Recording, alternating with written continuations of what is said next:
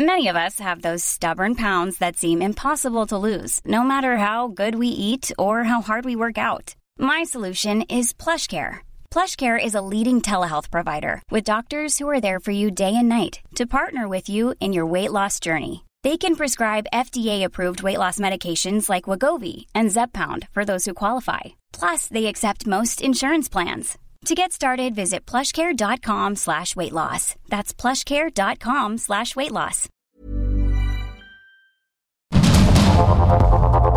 Heraldo Media Group presenta Sergio Sarmiento y Lupita Juárez. Información veraz y oportuna con un toque personal y humano. Por el Heraldo Radio, donde la H suena y ahora también se escucha.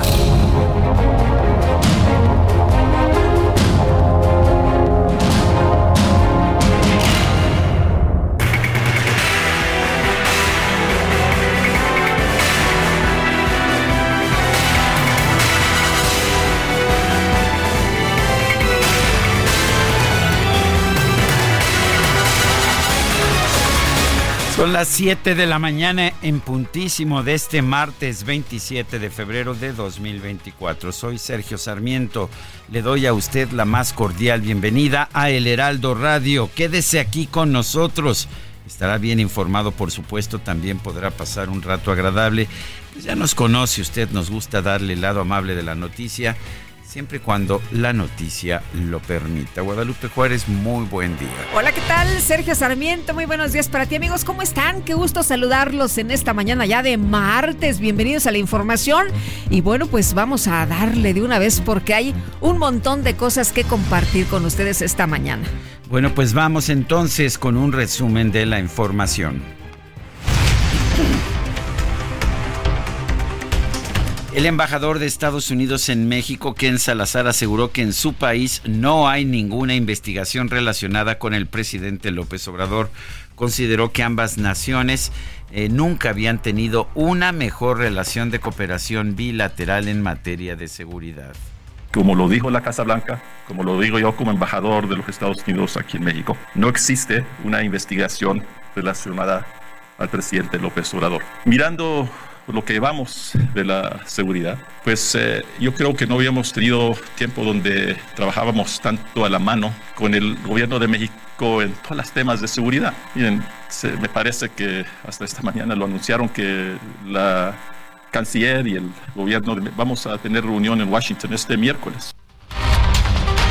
Vamos a tener reunión este miércoles, es lo que adelanta el embajador Ken Salazar. Y Matt Miller, el portavoz del Departamento de Estado de la Unión Americana, expresó su apoyo a la prensa libre e independiente en todo el mundo, incluido nuestro país. Además, se pronunció en contra de que se tomen medidas que pongan en peligro la seguridad de los periodistas.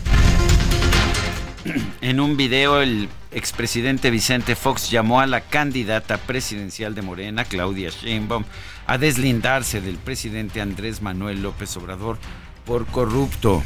Claudia, tienes que deslindarte de este corrupto presidente que tenemos. Claudia, no seas imitamonos, no seas calca de un tipejo como López.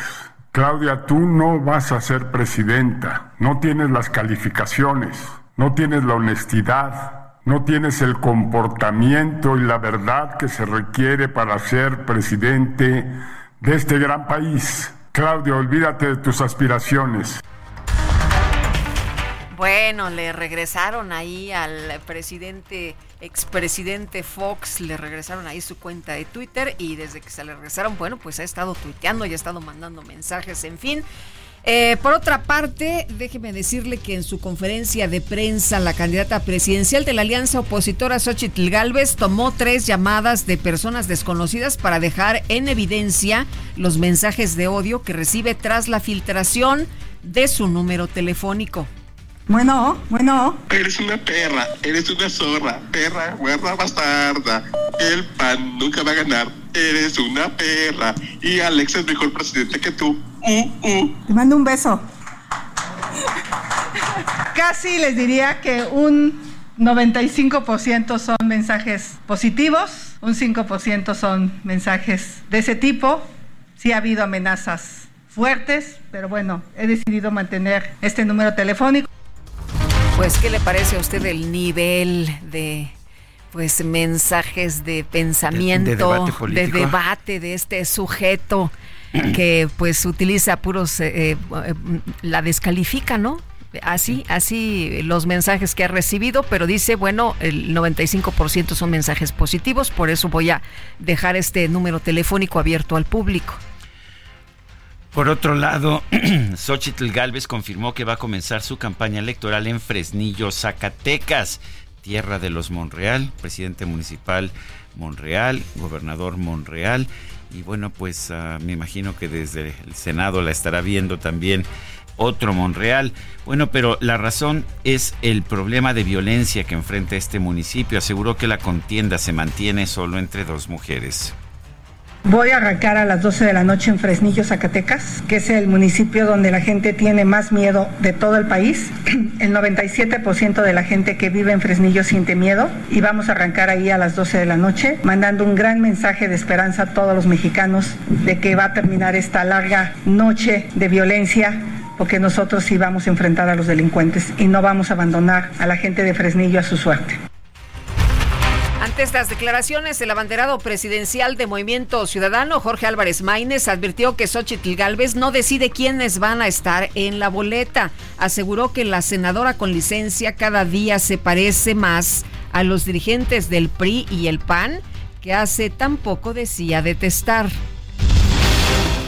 La senadora Laura Ballesteros fue presentada este lunes como coordinadora de la campaña del candidato presidencial de Movimiento Ciudadano Jorge Álvarez Maínez. Era la, pues, la sustituta de, de Xochitl Galvez en el Senado.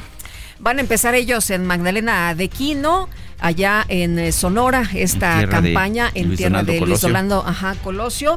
Y bueno, decía ayer eh, Laura Ballesteros que pues ella considera que se van a ir a tercios bueno, por otra parte, déjeme eh, comentarle que la presidenta de la no de la de la presidenta de la Comisión de Igualdad de Género y No Discriminación del INE Rita Bell confirmó que el instituto va a instrumentar el mecanismo de verificación que se llama 8 de 8. Esto con el propósito de promover la cultura de la no violencia en el proceso electoral federal 2023-2024. La vida y la integridad corporal, la libertad y seguridad sexuales, el normal desarrollo psicosexual, violencia familiar, violencia doméstica, violencia a la intimidad sexual, violencia política y, por supuesto, a los deudores alimentarios. En síntesis, la 8 de 8 contra la violencia constituye para este proceso electoral 2023-2024 un instrumento normativo básico para determinar la pérdida del registro de las candidaturas que se ubiquen en cualquiera de los supuestos mencionados. Este lunes fue asesinado a balazos el precandidato de Morena a la presidencia municipal de Marabatío, Michoacán, Miguel Ángel Reyes Zavala. Posteriormente, se reportó el homicidio de su contrincante del PAN, Armando Pérez Luna. La verdad me impresionó mucho esto, Sergio, sí, porque todavía no te terminas de recuperar de una información en la que pues asesinan al precandidato de Morena y luego pues unas horas más tarde al otro precandidato. Se reporta el homicidio de su contrincante del PAN. A los dos los asesinaron el día de ayer, de acuerdo con eh, pues algunas informaciones hasta el momento en lo que va del año van 14 asesinatos de aspirantes de eh, pues eh, candidatos de activistas, la situación muy, muy complicada. Y bueno, no fue lo único que ocurrió el día de ayer. Omar Jalil Flores Majul, exdiputado local y aspirante del PRI a la alcaldía de Taxco en Guerrero, fue víctima también de un intento de secuestro en la carretera Iguala-Cuernavaca. Hace unas semanas te acordarás que el presidente municipal de Taxco pues fue también eh, víctima de un atentado. Bueno, pues este lunes se suspendió el servicio de transporte público en distintas zonas de Acapulco como protesta por los recientes ataques armados contra transportistas. El líder de la Unión de Taxis Democráticos, Apolinar Segueda Dorantes, exigió al gobierno de Guerrero frenar la violencia contra los transportistas en la entidad. En Baja California Sur, la Comisión Estatal de Búsqueda de Personas confirmó el hallazgo de 113 restos o fragmentos óseos en, en una fosa clandestina localizada en un poblado del municipio de Los Cabos. 113 restos o fragmentos. El presidente municipal de Morelia, Michoacán, Alfonso Martínez Alcázar, denunció que elementos de la Guardia, eh, de la Guardia Civil de la entidad están involucrados en un ataque armado que dejó un muerto, un hombre muerto y una mujer lesionada. Hacemos una exigencia al gobierno del Estado para que a partir del lamentable asesinato ya de un ciudadano, depure a su corporación. Hoy tenemos cámaras ubicadas por distintos puntos de nuestra ciudad. Vamos a presentar todos estos videos a la Fiscalía para que puedan ellos hacer las investigaciones pertinentes. Un juez federal impuso condenas de tres años y once meses de prisión a cuatro mujeres implicadas en el atentado contra el periodista Ciro Gómez Leiva. Esto después de acogerse a un procedimiento abreviado y declararse culpables de asociación delictuosa. Sin embargo, al parecer, pues no van a ir a la cárcel, cumplirán sus condenas en, eh, libertad condicional. Bueno, un juez de control de la Ciudad de México ordenó internar en el Centro Varonil de Rehabilitación Psicosocial a René N., un taquero que agredió con un machete a una mujer en la alcaldía Cuauhtémoc. Puta madre. Vale. Así, porfa, porfa, porfa. ¿Qué te pasa? Quítale el cuchillo. Quítale el cuchillo. ¿Por qué nos amenazó? Porque nos amenazó, se pasó. Se pasó. Ahorita te vamos a matar. Ahorita te vamos a matar. Ahorita te vamos a matar. Pues, ¿qué le parece antes de eh, golpear a la mujer, de atacar a la mujer? El hombre había hecho una llamada supuestamente para pedir que le mandaran una, pues un arma, no con la que secuestraban, sino con otra que pues eh, iba a servir para atacar a estas personas que estaban ahí en ese momento en el puesto. En fin, así la situación. Por lo pronto, este sujeto, este taquero, ya eh, fue llevado al Centro Varonil de Rehabilitación Psicosocial. La vicecoordinadora de Morena en la Cámara de Diputados, Aleida Alavés Ruiz, presentó una solicitud de juicio político en contra del ministro de la Suprema Corte de Justicia, Alberto Pérez Dayán, quien emitió el voto de calidad con el cual se invalidó la reforma a la ley de la industria eléctrica. El Poder Judicial publicó un acuerdo general en el Diario Oficial de la Federación para establecer medidas internas en materia de administración de recursos humanos, vehículos y servicio de telefonía a fin de lograr un ahorro de 970.4 millones de pesos. La empresa Iberdrola oficializó la venta de 12 centrales de ciclo combinado y un parque eólico al gobierno de México. Sí, va a recibir un total aproximado de 6.200 millones de dólares. Pues una desinversión muy importante en la industria eléctrica nacional. Bueno, pues ahí los negocios de, de nuestro gobierno, ¿no? Gastar el dinero Sin, aumentar ni un solo watt en la capacidad de producción, 6.200 millones de dólares para comprar lo que estaba recibiendo de forma automática. Pues sí, bueno, pero pues vamos a ser autosuficientes y vamos a tener energía más barata, ¿no? Es lo que decía ayer Manuel Bartlett. Todo lo contrario. Vamos, no, vamos a estar en la gloria.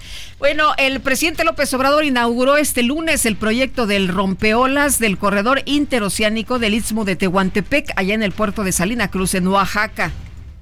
Nosotros vamos a dejar eh, pues toda la infraestructura básica, este rompeolas, pero hacen falta las plataformas para eh, la descarga de contenedores, las espuelas para el ferrocarril de carga, comprar más locomotoras para el ferrocarril de carga, seguir mejorando la vía para hacer muy poco tiempo, siete, ocho horas de Salina Cruz a Coatzacoalcos.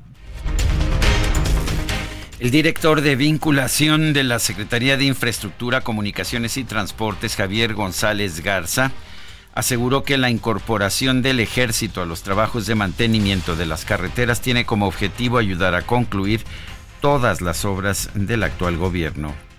Bueno, pues la Secretaría está a marchas forzadas tratando de entregar todas las obras pendientes que les le, ha tocado. Eh, la instrucción del presidente es, ustedes la conocen, no dejar ninguna obra inconclusa, tratar de que todas las obras que inició en el sexenio y las anteriores se puedan entregar completas. Yo creo que en algunos casos no va a ser posible. Y la firma Amazon Web Services anunció que va a invertir más de 5 mil millones de dólares para crear una instalación de centros de datos. ¿Dónde cree usted? En el estado de Querétaro.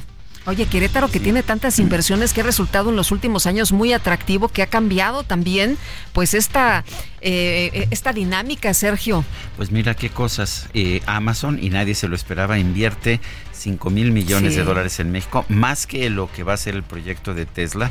Y esto, pues sin que nadie se hubiera dado cuenta que se preparaba la inversión. Mientras tanto, eh, Iberdrola desinvierte 6.200 millones de dólares. Que no querían ellos desinvertir, eh, fue el gobierno que, que, dijo, ah, es que nosotros queremos... Sí, es que nosotros queremos decir que todo es nacional, que todo es de los mexicanos. Bueno. El presidente de los Estados Unidos, Joe Biden, aseguró que a principios de la próxima semana podría entrar en vigor un nuevo acuerdo de cese al fuego entre Israel y Hamas este permitiría la liberación de todos los rehenes restantes. La organización Human Rights Watch denunció que Israel ha fallado en cumplir con una orden de la Corte Internacional de Justicia de la ONU para proporcionar ayuda urgente a las personas afectadas por la guerra en la franja de Gaza. Y en información deportiva, la selección mexicana femenil de fútbol dio el campanazo venció a Estados Unidos por marcador de 2 a 0 para avanzar a los cuartos de final de la Copa Oro. Vale la pena señalar que en el fútbol femenino las mujeres de Estados Unidos tienen una trayectoria de las mejores del mundo, mientras que nuestras, nuestras mujeres pues han estado, han tenido siempre desempeños muy bajitos. Bueno, pues ahora dan el campanazo, derrotan 2 a 0 a la selección estadounidense. Es el primer triunfo mexicano sobre la Unión Americana desde 2010 y el segundo en toda la historia. Y este lunes, mi querido Sergio, se llevó a cabo la inauguración del Abierto Mexicano de Tenis 2024 en el puerto de Acapulco. Bueno, y estuvieron buenos los partidos, vi lo que se pudo pero que no se preocupen, tarde o temprano espero el jueves en la tarde llegar al puerto. Que no se apuren, ya voy. ya voy, son las 7 de la mañana con 17 minutos.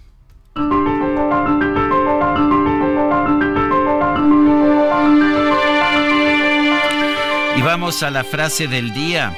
La forma más segura para que una nación pobre siga siendo pobre es hostigar, obstaculizar o limitar la empresa privada. Henry Hazlitt.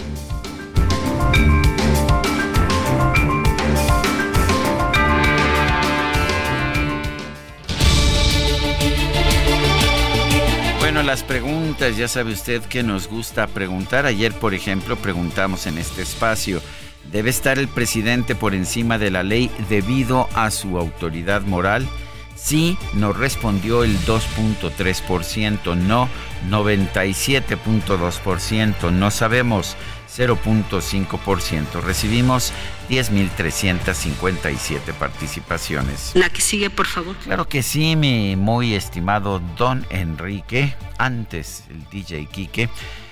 De rojo vienen, ahora sí que vino de rojo, ya, bueno, claro, con su cachucha de los Kansas City Chiefs, ya, ya nos restregó, eh, pues, lo buenos que son los jefes de Kansas City, pero bueno, el hecho es que ya coloqué en mi cuenta personal de X, arroba Sergio Sarmiento, la siguiente pregunta. ¿Debe el desarrollo nacional basarse principalmente en inversión privada o gubernamental? Privada nos dice el 89%, gubernamental 7.5%, no sé 3.5%. En 51 minutos llevamos 885 votos destacadas de El Heraldo de México.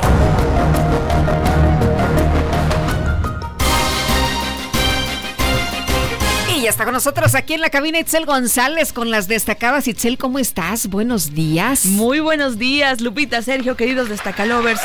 Mi querido Sergio Sarmiento, me notifican de producción Sí. que no tienes autorizado tu salida a Acapulco, que Ah, no, no. recibieron el memo, no, Ah, sí. no, no tienen las Lo firmas, por la hoja rosa. Lo mandé por Híjole. cuadruplicado. Tal vez DJ Kike no te va a autorizar esa No, salida. bueno. Quique, no. No, ahí está la respuesta, Sergio. Creo que ya se nos amotinaron aquí. No, hombre, está, está este. Ay, La ay, ley ay. es la Bueno, ley. Espero que me notifiquen las medidas. eh, Oye, mándalo por, mándalo por Insta. No. Más fácil. ah, que tienen que venir todos. Ah, pues Sí vénganse. cabemos, Vénganse. sí, vénganse. cabemos, ya se Ahí- ahí cabemos en mi coche. O, o este. Vamos llegando, vamos, te vamos. Que tú no te apures. Lo que pasa es que tenemos otro programa terminando, pero eh, en punto de las 11 salimos para allá. Ah, ¿De dónde sale? De, de la del sur, ¿verdad? De la central del sur sale el camión. Sí llega. bueno, muy bien. ellos nos están bien Ahí- organizados ahí estos los muchachos. espero, Organizados estamos. Solo que el DJ Kike no duerme en mi cama. Solamente. Lleva, ¿Llevas colchón inflable, DJ Kike? ¿Se te presta uno? Claro que sí. Perfecto. En cobijas. Camarena, dice, camarena. Ahí, ahí ya estamos bien organizados, Sergio Lupita, amigos. También es martes 27 de febrero. Casi, casi se nos acaba el mes y nosotros traemos mucha información. En el 27 Heraldo de ya. México. Qué y no termina mañana porque es bisiesto. Nos decían que por qué no mencionábamos que es bisiesto. Sí, pues nos faltan caray. dos días para terminar. Pero ya mero, ¿eh? Ya mero. Aguanten. El viernes va a caer quincena, se va a poner, uy, se va a poner de ambiente. La Allá- verdad. Allá en Acapulco. En Acapulco y aquí también en la Ciudad de México, que ya nos andamos repartiendo las vacaciones también. Entonces, andamos muy contentos, listos, listos para descansar. Sergio Lupita, amigos, vámonos corriendo con la información porque DJ Quique nos aplica la guillotina. En primera plana, Víctor Manuel Amoy Banco del Bienestar con dos años de ganancias, con 3.149 sucursales operando al público, la institución concluirá sólida en la presente administración, asegura su director general. País, Salina Cruz inaugura presidente rompeolas en Oaxaca, tiene 1.600 metros de longitud. Ciudad de México desde el extranjero rompe récord registro de chilangos para votar. Hay más de 50 mil capitalinos interesados en participar. Estados, ola de calor, llega la primavera, 27 estados están sobre los 30 grados. Orbe alerta en Perú, el dengue se propaga, el gobierno declarará a partir de hoy el estado de emergencia sanitaria en 20 de sus 25 regiones. Meta Edson Álvarez recupera sonrisa, el machín juega todo el duelo y rompe racha sin victoria del West Ham. Y finalmente, en mercados, Citibanamex advierten riesgo fiscal. Si Trump llega a la presidencia de Estados Unidos, es peligro para México. Lupita, Sergio, amigos, hasta aquí las destacadas del Heraldo. Muy feliz martes. Gracias, Itzel. Muy buenos días. Igual para ti. Vamos a una pausa. Guadalupe, te dejo aquí con Sole. Muchas gracias. Qué regalazo. Regresamos.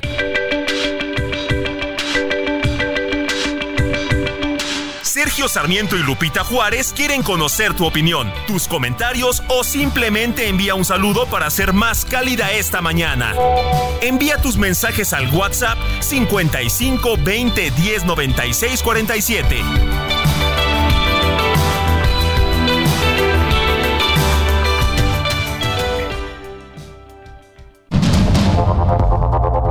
Continuamos con Sergio Sarmiento y Lupita Juárez por el Heraldo Radio.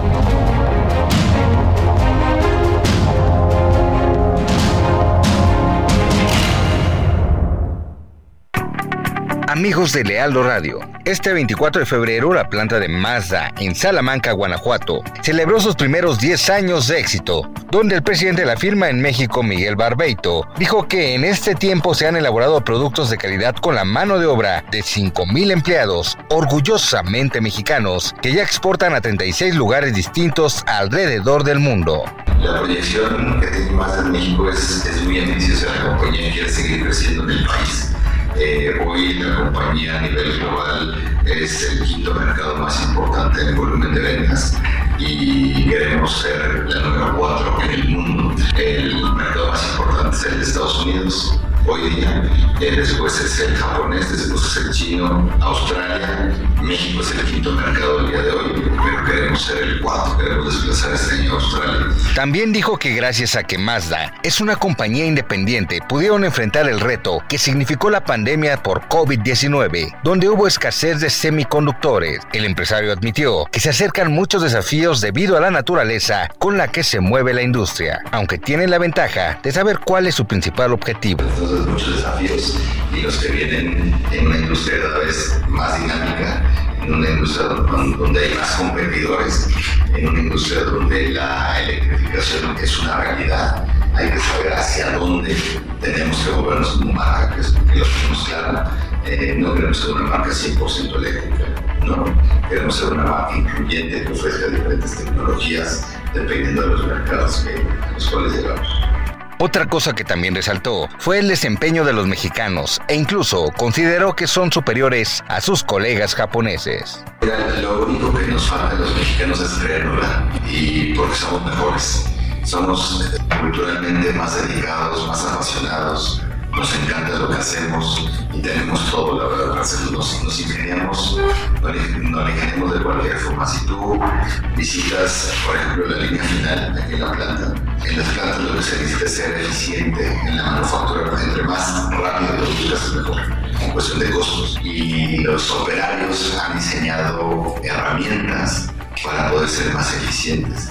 Si tú vas por la línea, han hecho desde robots así empíricos, por así decirlo, para que, para que se mueva la herramienta de un punto A a un punto B y sea más eficiente la producción. Eso Japón no lo hace, ¿no? ¿Por qué? Porque el japonés es más como tiene que ser A, B, C, D. El mexicano se las ingenia para hacerlo. Continuamos en el Lealdo Radio. Bueno, y vámonos a los mensajes. Eh, buen martes, Sergio y Lupita. Ahora el gobierno estará presumiendo la nacionalización de las plantas de generación de energía de Iberdrola, misma que le vendía CFE su electricidad, por lo que no existe un incremento para el país, pero van a presumir que se logró gracias a la gestión gubernamental. Soy José Ricardo García Camarena del Estado de México. Muchas gracias, José Ricardo. Efectivamente, esta inversión de 6.200 millones de dólares, más de los 5.000 millones de dólares que va a invertir Amazon en Querétaro, pues lo único que está generando es una desinversión. No se crea capacidad productiva, no se agrega valor, simple y sencillamente, pues se le paga a una empresa que hizo la inversión original, pues por, irse, para irse de México e ir a invertir en otro lado. Dice otra persona, buenos días a todo el equipo del profesor Luis Prieto desde Naucalpan. El caso de la difusión ilegal en todos los casos de números telefónicos privados es un ejemplo más de la violencia contra los mexicanos y la falta de respeto a la ley y a la constitución que explícita y cotidianamente es la política del gobierno actual. Los mexicanos no nos merecemos esto. Esto se tiene que acabar por el bien de nuestro querido país y es lo que firma Luis Prieto. Eh, nos dice otra persona, muy buenos días, ya no existe el COVID, de repente dejaron de informar sobre su estado a pesar de que hablaban de incremento y que se esperaba pues muchos contagios para mediados de febrero e inicios de marzo, es lo que nos dice Chey. Pues acabamos de hacer precisamente eh, ayer una entrevista hablando de lo que señala la Organización Mundial de Salud respecto a los incrementos en los casos de, COVID y la eh, pues eh, la invitación que hacen los médicos a que todos estemos vacunados. Efectivamente, y sí, ah, estamos viendo muchísimos contagios de COVID, como hemos visto de influenza en esta temporada invernal. Eh, pero también vale la pena señalar que el número de muertes sí ha bajado de manera pues enorme tanto en México como en otros países del mundo. Son las 7 de la mañana con 37 minutos. El presidente López Obrador dijo que su autoridad moral está por encima de la ley. Fernando Borja, que es analista político y lo tenemos en la línea telefónica. Fernando, gracias por tomar nuestra llamada.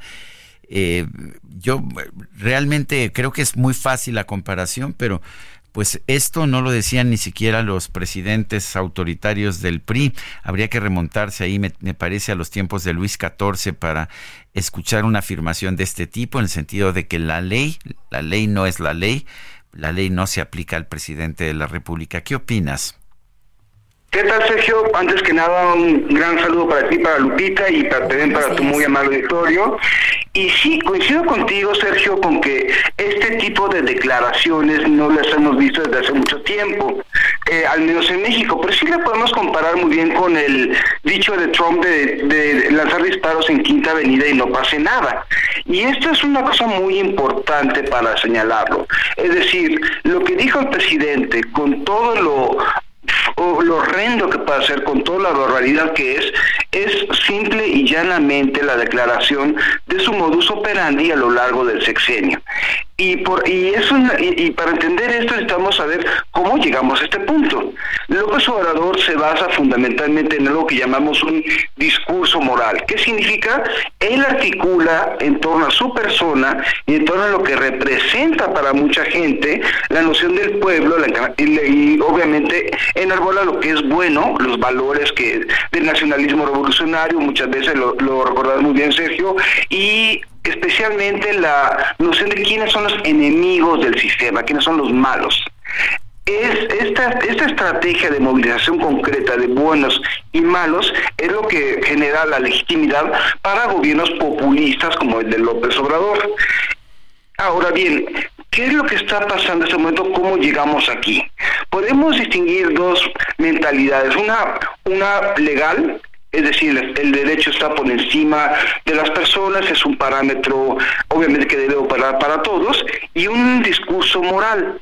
En tiempos normales, en tiempos de democracia, debe imperar la legalidad. Sin embargo, liderazgos como el de López Obrador, como Modi, como Erdogan, como Trump, ganan porque la democracia tradicional ya no es capaz de proveer este, soluciones para problemas muy importantes como serían en el caso de México la corrupción, la inseguridad o la desigualdad. Y es cuando ese tipo de liderazgos aparecen, se presentan como gente del pueblo, como gente auténtica, digamos, ante una clase política que ya no puede comunicar bien, eh, que solamente que ya nadie le entiende, que está en el descrédito.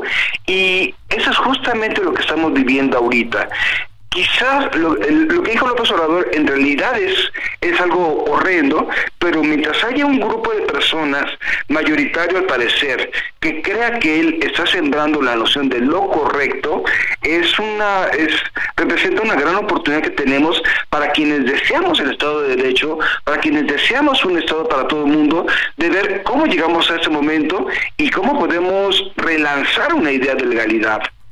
Eh, Fernando, a lo largo de, los últimos años hemos escuchado del presidente de la República que antes hablaba de, pues que, por ejemplo, se tenía que respetar la ley, que nadie estaba por encima de la ley, eh, que pues eh, señalaba, ¿no? Incluso al presidente Fox en su momento por siquiera decir alguna declaración en, en, campaña o hacer algún señalamiento, pues todo estaba mal y todo lo criticaba y todo lo apuntaba y la verdad es que eh, pues muchas muchas personas le aplaudían por ello, pero después vimos que decía el diablo las instituciones, no me vengan con que la ley es la ley, mi autoridad moral está por encima de la ley y esta narrativa, como tú dices, pues se la han comprado, hay gente que sí está de acuerdo con lo que dice el presidente, no importa si viola la ley.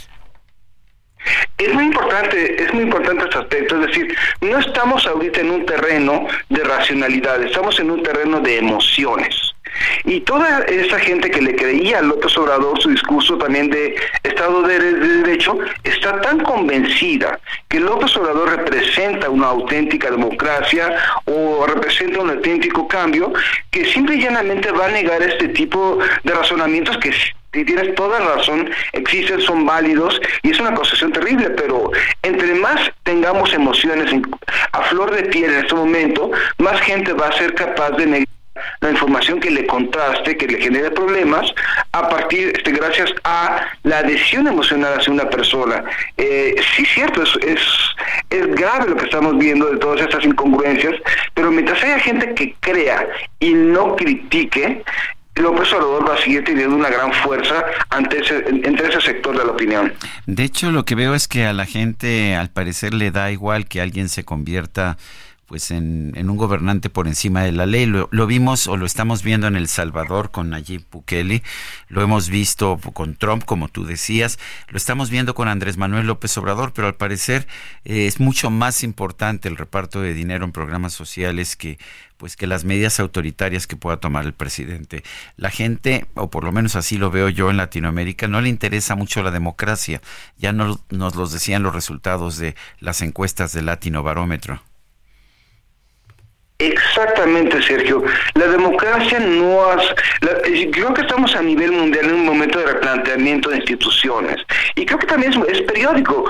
Viejas reglas ya no, ya no caben. Y para relanzar un proyecto democrático, que creo que es algo en lo que este, creemos la mayor parte de la gente, necesitamos volver a legitimar por qué es necesaria la democracia. Eh, creo que hay muchos procedimientos que hay que revisar hay que comenzar a hablar más sobre valores que sobre procedimientos, obviamente la tolerancia, el intercambio de ideas, eh, y y frente a esto es también indispensable desarmar los sentimientos. Personas como, bien dices, como Bukele, como López Obrador, ganan por una decisión emocional. Y yo creo que un, un gran llamado para, para los medios, para personas que, que, emitimos una opinión es volver a llamar hacia esa mesura, volver a reconstruir un centro que nos permita relanzar un proyecto democrático. Eh, Fernando, muchas veces se habló de analizar eh, acerca de la calidad de la democracia, porque la gente decía, bueno, sí, tenemos, voy a votar, pero mi voto, pues en realidad, eh, ¿qué, qué cambia con, con mi voto? ¿Qué ha cambiado para mí? ¿En qué me repercute? Y parece como que tenemos mal entendido el tema de la democracia. Sí, aquí Aquí tienes todavía toda la razón con esa percepción, pero si también vemos que durante los 30 años que hubo transición democrática, no hubo un cambio serio de reglas en torno a, primer lugar, legitimar un orden democrático. López Obrador ganó con los viejos discursos del PRI de los años 60, no hubo, no hubo una visión de cómo legitimar la democracia y si no, hay, si no hubo tampoco mecanismos para abrir para la rendición de cuentas, para responsabilidad de servidores públicos, obviamente la gente fue, fue pensando que era casi lo mismo y, si, y es casi lo mismo, comenzaron a creer que el problema no, eran los partidos. Entonces tuvimos todo el debate a principios de los 2000 de crear de nuevos partidos. Si los nuevos partidos fueron casi lo mismo, comenzaron a creer en candidaturas independientes. Si las candidaturas independientes con los mismos mecanismos de rendición de cuentas actuaban lo mismo, comenzaron a creer en López Obrador. Y obviamente sí, hay que relanzar esa democracia. ¿Y para qué nos sirve? ¿Para qué nos sirve la democracia? Porque es un mecanismo más eficiente. Quienes creemos en ello estamos realmente llamados primero a reconocer que eso colapsó por, por fallas que no se pensaron en los años de transición y hay que comenzar también a ver por qué esto nos conviene a todos. Porque relanzar una democracia nos va a convenir porque va a haber un momento en que toda esa maquinaria, todo este, de, todo este desmantelamiento de instituciones a nivel mundial se va a volver contra quienes quienes deterioraron las instituciones. Y hay que comenzar una vez más, entre más hablemos de esto, entre más llamemos a esta, discusión más serena, más sopesada, más rápido vamos a poder, poder salir de esto sin dar golpes de péndulo.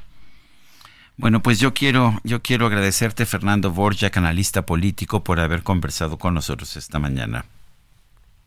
Con muchísimo gusto, Sergio. Un gran abrazo y también para ti, Lupita. Gracias. Hasta luego, Fernando. Muy buenos días. Bueno, en la línea telefónica está Mauricio Curi, gobernador de Querétaro, y vamos a platicar de buenas noticias porque llega una gran inversión al Estado. Eh, señor gobernador, ¿qué tal? Qué gusto saludarte. Muy buenos días. Lupita, ¿cómo te va? Muy buenos días para ti, para Sergio, para tu amplísimo auditorio. Y sí estamos muy contentos por la confianza que tuvimos por parte de Amazon que venga a poner 5 mil millones de dólares aquí a nuestro estado, en tres municipios, y creo que es una buena señal para Querétaro, donde seguimos impulsando a las empresas y donde creemos mucho que la única forma de bajar la pobreza es la empresa. Oye, mucha inversión ha llegado en los últimos años a Querétaro, ha sido un polo de desarrollo muy atractivo. ¿Y qué significan estos 5 mil millones de dólares? ¿Qué va a ocurrir? ¿Dónde va a estar la instalación de este centro de datos? Cuéntanos, decías de tres municipios. Sí, son tres, son tres centros de datos. Unos están en, lo, eso también nos gustó porque no está en la zona metropolitana que está, pues la verdad que cada vez más densamente poblada, sino que va, va a desarrollar tres nuevos polos de desarrollo. Eh, uno sería en el Marqués, otro en Colonia, otro en Pedro Escobedo. Y esto nos dice que nos va a ayudar mucho en la llegada de nuevos de, nuevas empresas que van a estar al lado de estas empresas donde va a estar ahí la cadena de proveeduría para estas grandes para esta gran gran empresa y, y, creemos mucho que la innovación y el desarrollo tecnológico es el camino para que podamos tener mejores sueldos y que podamos tener una mejor calidad de vida si, si las inversiones se van a hacer no en la capital, sino en otros lugares, ¿habrá suficiente personal calificado para los requerimientos de una empresa de alta tecnología? Sí, por supuesto que sí, porque estos municipios están, digamos, Colón está el aeropuerto, está la Universidad Aeronáutica en toda esa zona, tenemos universidades públicas que nos puede ayudar también para poder darles el servicio. En Querétaro tenemos más de 100 universidades donde se gradúan 22 mil jóvenes cada año donde encuentran buenos trabajos, siete mil son ingenieros y eso nos ayuda muchísimo para poder cubrir la necesidad de laboral que tenemos en el estado. Eh, creo que de verdad es una muy buena señal para Querétaro en un momento de relocalización de las empresas a nivel eh, internacional y creo que estamos sentados en oro, Sergio, y tenemos que seguir atrayendo esta gran inversión y Querétaro no se va a quedar atrás para seguir atrayendo eh, las inversiones para nuestro estado. Oye, ¿cómo ves que, que, bueno, pues siendo tan amplio nuestro territorio mexicano hayan escogido a Querétaro? Es que, la verdad que no es por nada. Yo soy vendedor, toda mi vida he sido vendedor y tengo el mejor producto de todos, que es Querétaro, que tenemos la mejor mano de obra, logísticamente estamos muy bien ubicados, tenemos eh, eh, también seguridad, certidumbre jurídica, y no que lo diga yo, lo dice, por ejemplo, World Justice Project, como que nos ha puesto por segundo año consecutivo como, como primer lugar en certidumbre jurídica, Olimpo, que nos subió dos lugares y ya le ganamos a Nuevo León y a Jalisco y estamos abajito de la Ciudad de México. Esta competitividad nos ayuda muchísimo a tener argumentos argumentos de venta y empezamos a, a, trabajar con Amazon desde que fui gobernador electo, fui a Washington a hablar con el vicepresidente Shannon para poder empezar a platicar y que puedan a Querétaro como la opción más viable. Y aquí también reconocer la ayuda que nos dio la CENACE, la CFE y también la Secretaría de Energía para poder atraer y que nos ayuden porque estos data centers ocupan una gran cantidad de megawatts y necesitábamos muchísimo la energía y la verdad es que sí hubo el, soporte y el apoyo por parte de ellos. ¿No hubo el requerimiento de que la energía fuera limpia, de que proviniera de, de fuentes más limpias de la que hay disponible en México? el mercado va para allá, es decir, tenemos tarde que temprano que ir hacia la energía limpia porque el mercado nos lo pide. Todas las empresas que, que, a nivel internacional, pues ya todos sus consejos de administración les piden que la energía sea limpia. Sin embargo, en este caso no fue requerimiento, aunque tarde que temprano tenemos que llegar a eso. Hablabas de infraestructura que es sumamente importante, hablas de la energía, que sí va a haber capacidad, hablas de mano de obra, pero otro de los puntos que, que destacabas hace un momento y que a mí me parece de los más relevantes es la certeza jurídica, porque a veces se han dado en este gobierno del presidente López Obrador eh, pues bandazos, ¿no? Y de repente las empresas, bueno, pues resulta que se tienen que retirar. Certeza jurídica en Querétaro, platícanos de esto, Mauricio. Sí, y, no es nuevo, este Lupita, la verdad es que es un tema que viene de hace muchos años en Querétaro. Nosotros creemos que inclusive antes de la educación y la capacitación, lo primero que debemos de tener es Estado de Derecho. Y en Querétaro tenemos todas las condiciones, tenemos un poder judicial muy, muy consolidado, muy sólido, tenemos una fiscalía autónoma y si tú ves, por ejemplo, los temas de inseguridad que está a nivel nacional, pues Querétaro hasta este momento estamos, digamos, con, muy, con, con números muy favorables.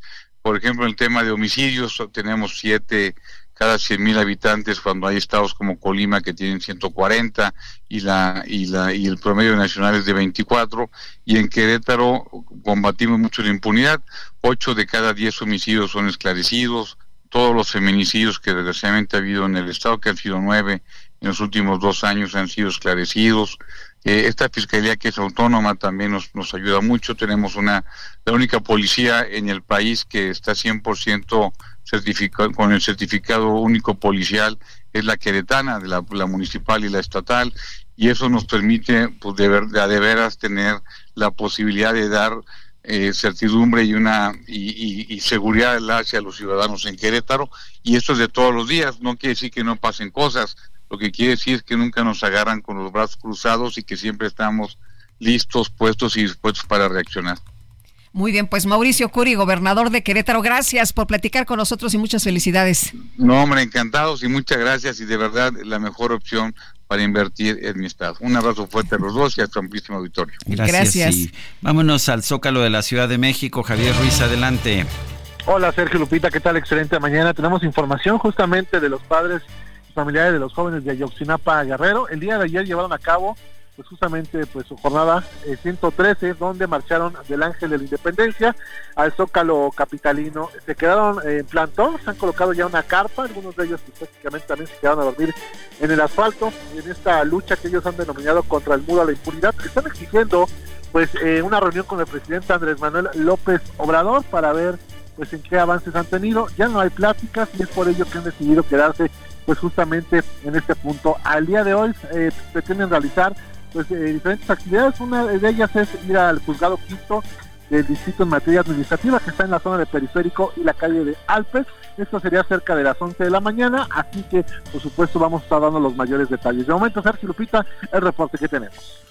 Muy bien, gracias Javier Ruiz. Son las 7 de la mañana con 54 minutos. Les recuerdo nuestro número de WhatsApp 55 2010 96 47. Vamos a, a una pausa, regresamos.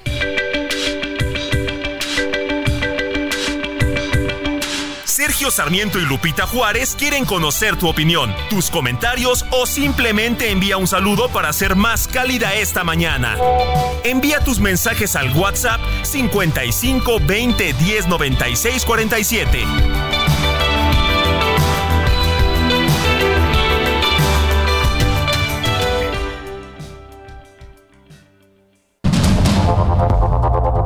Continuamos con Sergio Sarmiento y Lupita Juárez por el Heraldo Radio.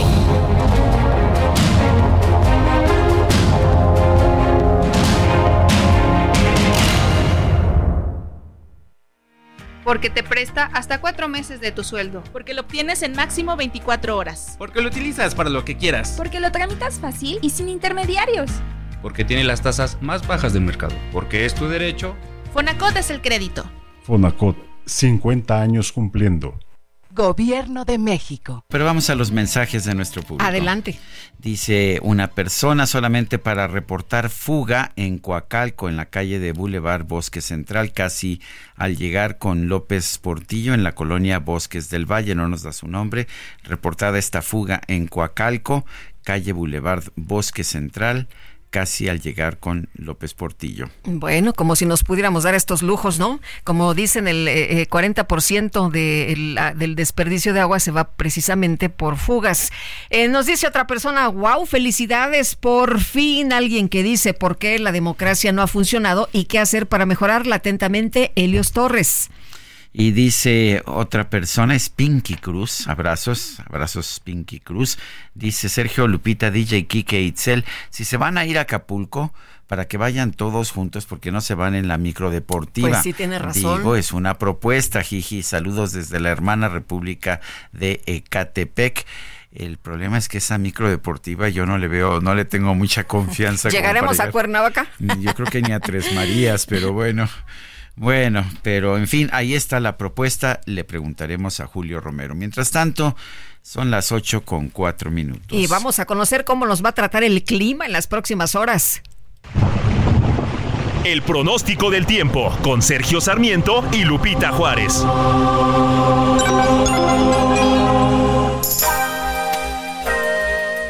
Patricia López, meteoróloga del Servicio Meteorológico Nacional de la Conagua, pues estamos despertando hace unos días con temperaturas de 3, de 4, ya cuando eran 6 ya decíamos, hombre, qué maravilla, pero ahora con 10 y vamos a llegar casi a los 30, platícanos.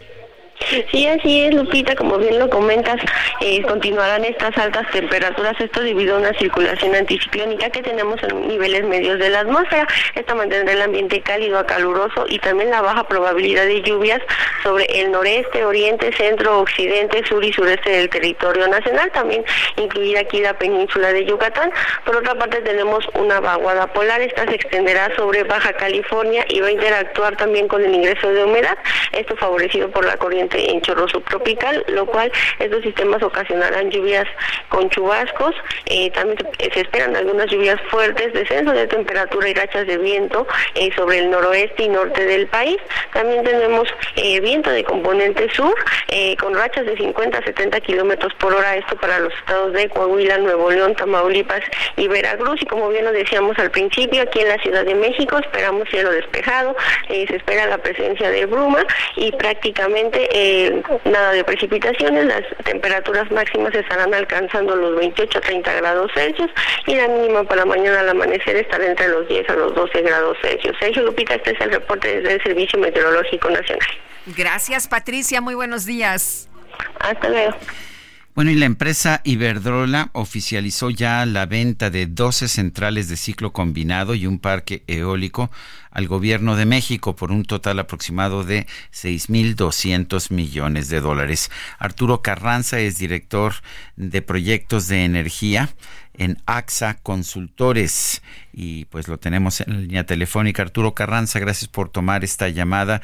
Eh, ¿cuál, es, ¿Cuál es tu opinión? ¿Tiene algún sentido esta compra de las centrales de Iberdrola, eh, aumenta la capacidad, se añade valor, se, se genera valor para, para la población mexicana?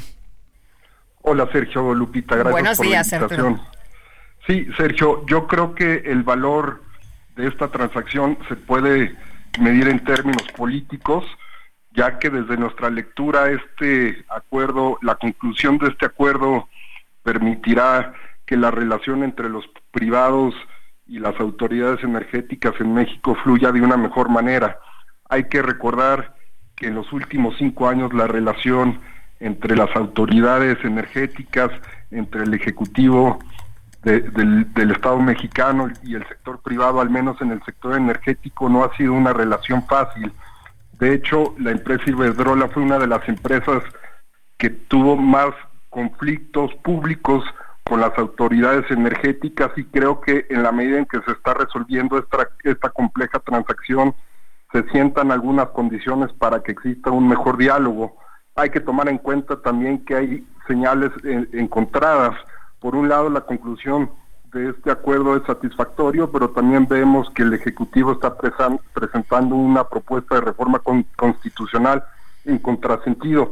De suerte tal y a manera de conclusión, Sergio, creo que el valor es más que nada político porque permitirá a una empresa privada eh, tener un negocio de energía eléctrica que pueda desarrollarse de mejor manera en un mercado mexicano que es muy grande, permitirá sentar ciertas bases para los privados y su participación, pero más allá de eso podemos discutir algunas razones, pero no son las mejores eh, razones en términos económicos. Arturo, cuéntanos precisamente del tema económico. No, ¿Nos convenía realizar esta compra? ¿Era necesario hacer esta compra eh, a, la empresa Iberdrola? Ah, las autoridades han argumentado que esta compra permitirá que la Comisión, eh, la Comisión Federal de Electricidad pueda tener acceso al mercado noreste del país Actualmente eh, la CFE tiene acceso en, esta región del país, tiene aproximadamente el 6% de, de acceso al, mercado de, la energía eléctrica, de, 20, de, energía de, venta de energía eléctrica. Las autoridades dicen que con esta compra la CFE va a poder tener incrementar su acceso a 49%, es decir, podrá incrementar las ventas de energía eléctrica en una región que es muy estratégica, donde está, por ejemplo, el estado de Nuevo León, eso es algo satisfactorio para la CFE. Pero, eso, eso de qué, de qué ayuda, finalmente no se incrementa la, eh, la capacidad productiva.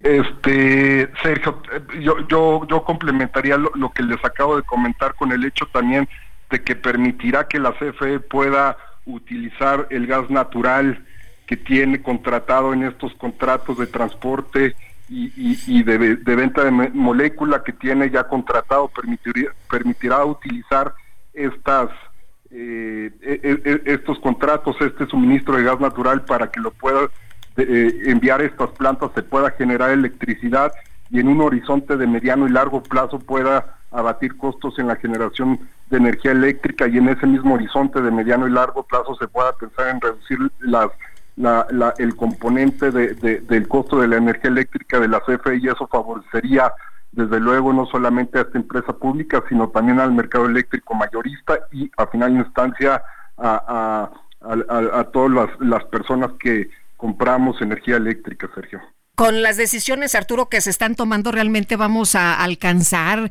a, lograr estos objetivos, porque lo que se nos decía ayer en la mañanera por parte de Manuel Bartlett es que pues vamos a estar a todo dar, ¿no? Casi en el paraíso, autosuficientes, eh, la energía más barata, en fin, que pues eh, vamos a, tener eh, lo mejor y además generado aquí en México. Sí, yo soy un convencido de que eh, un mercado que esté abierto a la a la competencia es el, el mejor modelo para poder eh, suministrar energía eléctrica de manera asequible y confiable. Es actualmente el modelo energético que, rige en México, donde las empresas privadas pueden competir eh, de par en par ah, con respecto a la Comisión Federal de Electricidad. Ese es el modelo que impera hoy, desde luego. Pero vamos hacia otro rumbo, ¿no? Sí, eh, desde luego que esta esta eh, adquisición, esta compra de 12 centrales de ciclo combinado y un parque eólico por parte del Estado mexicano fortalece la parte del Estado mexicano y por lo mismo el operador que en este caso será la Comisión Federal de Electricidad tendrá la necesidad de poder mantener la competitividad en estas plantas, tendrá la necesidad de garantizar las mejores condiciones para que la generación eléctrica en estas plantas sea de, una manera eficiente y que permita satisfacer las necesidades. Yo por otro lado, y con esto concluiría, no soy un peleado, o sea, yo e, esta idea no, no, de, que o son las empresas privadas o es la empresa pública, ese para mí es un falso dilema, creo que las actividades se pueden complementar de manera pertinente y en todo caso lo necesario para que se puedan complementar es debe existir un regulador energético fuerte, en este caso la Comisión Federal de Competencia Económica que aprobó los términos de este acuerdo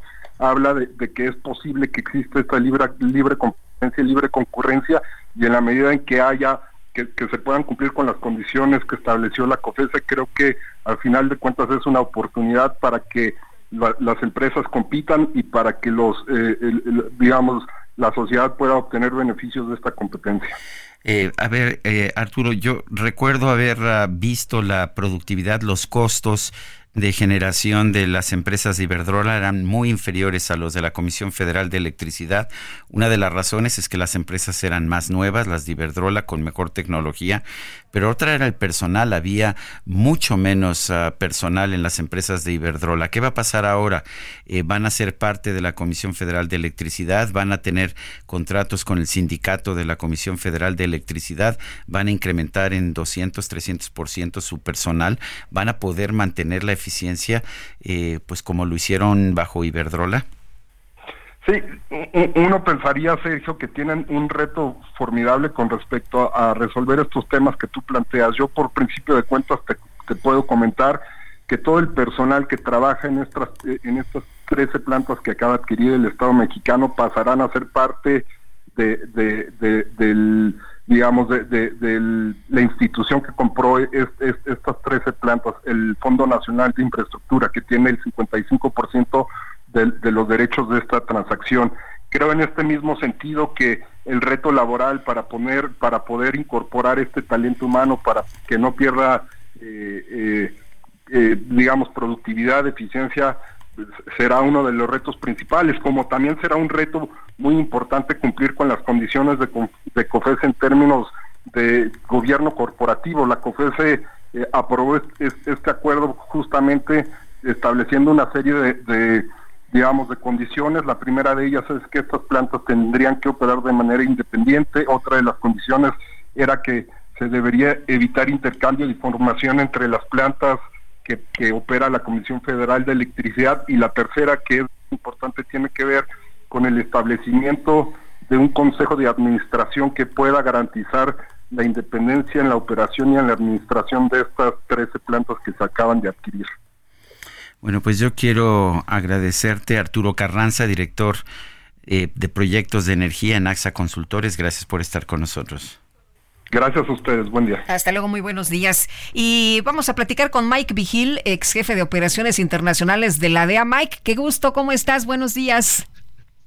Eh, Lupita, Sergio, siempre un placer. Ah, aquí estoy uh, con una buena clima aquí en Nuevo México. Ah, pues nosotros también acá con mucho calor, oye, pero calor, calor el que hace este después de las declaraciones que hemos escuchado.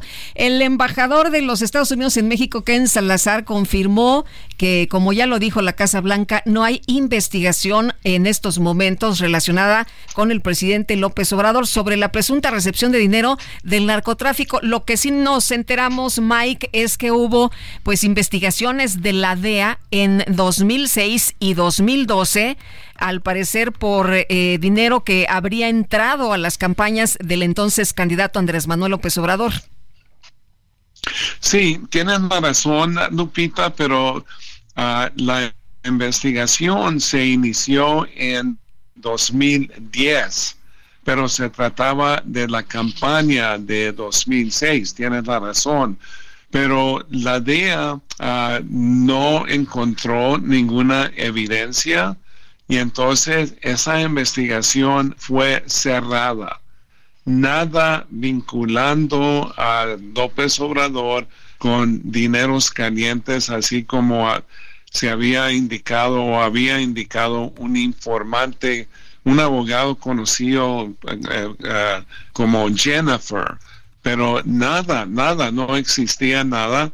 Y lo dije y mira, yo siempre he sido muy crítico de la de la política de López Obrador de esto de abrazos y no balazos, lo que sucedió con Salvador Cienfuegos, pero yo estuve en la DEA 31 años y yo no me dejo llevar por rumores. Yo siempre he tratado así con evidencias, pruebas contundentes y no existen. Últimamente, como ustedes tienen conocimiento, salió el New York Times con otros rumores, ninguna evidencia y luego lo que se, se me hizo como una locura que esta periodista de New York Times le manda una carta a López Obrador preguntándole de esos rumores, pues, son rumores, no hay nada ahí que existe una prueba. Y entonces ah, se me hace curioso porque hay muchos periodistas como ustedes tienen conocimiento que se llevan por el sensacionalismo y también hay muchos elementos así de agencias federales que también se dejan llevar por eso y dicen, ah, bueno, ah, un rumor, ah, pues yo sabía que era culpable. Yo no me manejo en esa manera. Si no hay ninguna pruebas, así lo voy a decir. Y esto de que están acusando a López Obrador, no hay ninguna investigación. Y luego se me hace curioso también que esta New York Times dijo que López Obrador, que estuvo en Sinaloa durante el tiempo que supuestamente habían recibido dineros calientes para la campaña. Él estaba ahí sobre de una obra que estaban haciendo, si me acuerdo bien, era una carretera. Llegó la mamá de Chapo María Consuelos, a entregarle una carta porque le estaba pidiendo el apoyo para que mandara a su hija a ver a Chapo Guzmán cómo estaba y todo eso. María Consuelos nunca ha estado vinculada con el narcotráfico. Sus hijos sí, pero ella es una mujer súper religiosa, nunca ha estado en eso. Y es un, rumor que para mí es, es ridículo, está totalmente absurdo. Eh, me parece que, que en esta ocasión, como en otras, los testigos protegidos, testigos colaboradores han sido la parte fundamental de estas investigaciones. Everyone knows therapy is great for solving problems, But getting therapy has its own problems too, like finding the right therapist, fitting into their schedule, and of course, the cost. Well, BetterHelp can solve those problems. It's totally online and built around your schedule. It's surprisingly affordable too. Connect with a credentialed therapist by phone, video, or online chat, all from the comfort of your home. Visit betterhelp.com to learn more and save 10% on your first month. That's BetterHelp H E L P. Investigaciones. ¿Qué opinión tienes tú de ellos? ¿Cómo manejabas tú estos testimonios en los que se ofrecía una, pues un beneficio judicial a cambio? Sí, yo, yo trataba a los informantes. Yo, yo creo que manejé tantos informantes, Sergio, que yo podía saber rápidamente si estaban diciendo la verdad o mentiras. Pero hay algunos que se dejan llevar por lo que simplemente dice un informante. Hay buenos informantes, hay malos informantes. Entonces, también cuando dicen algo hay que tratar de investigar para verificar de lo que están diciendo es verdadero. No dejarse llevar simplemente porque ah, dicen cosas.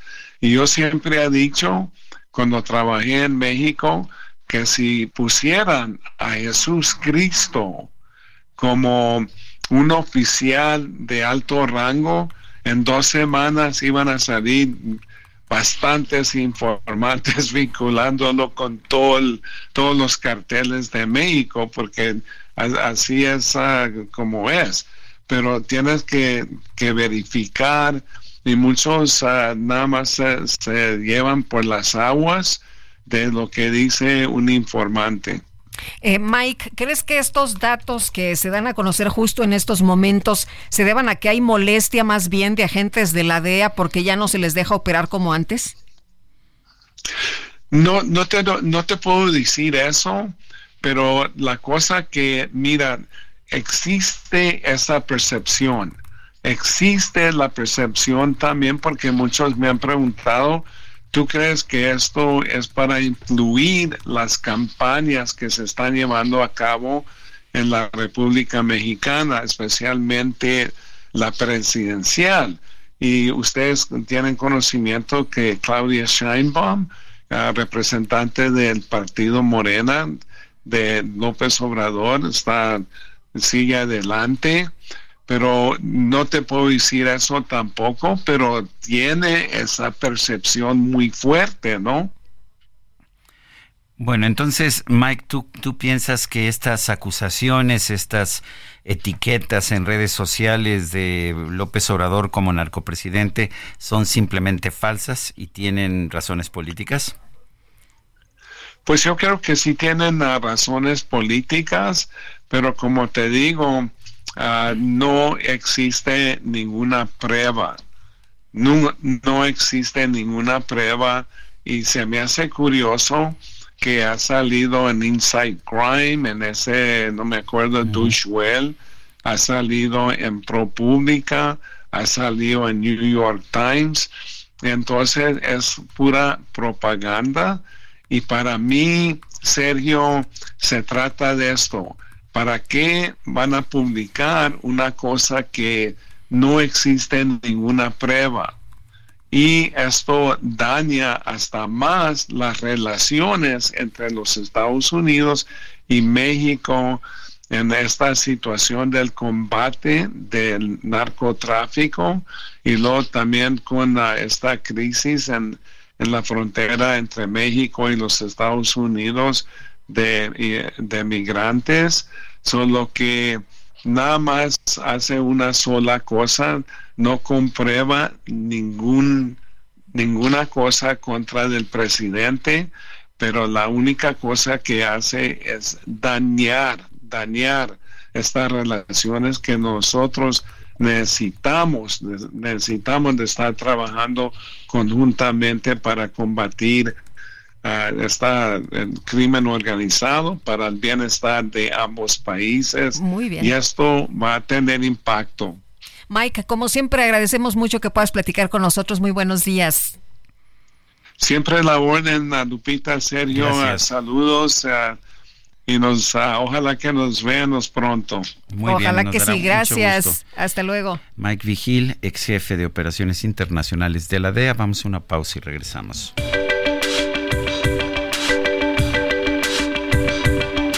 Sergio Sarmiento y Lupita Juárez quieren conocer tu opinión, tus comentarios o simplemente envía un saludo para ser más cálida esta mañana.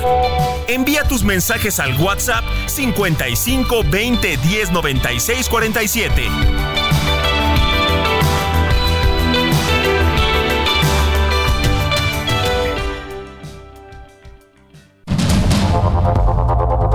Continuamos con Sergio Sarmiento y Lupita Juárez por el Heraldo Radio.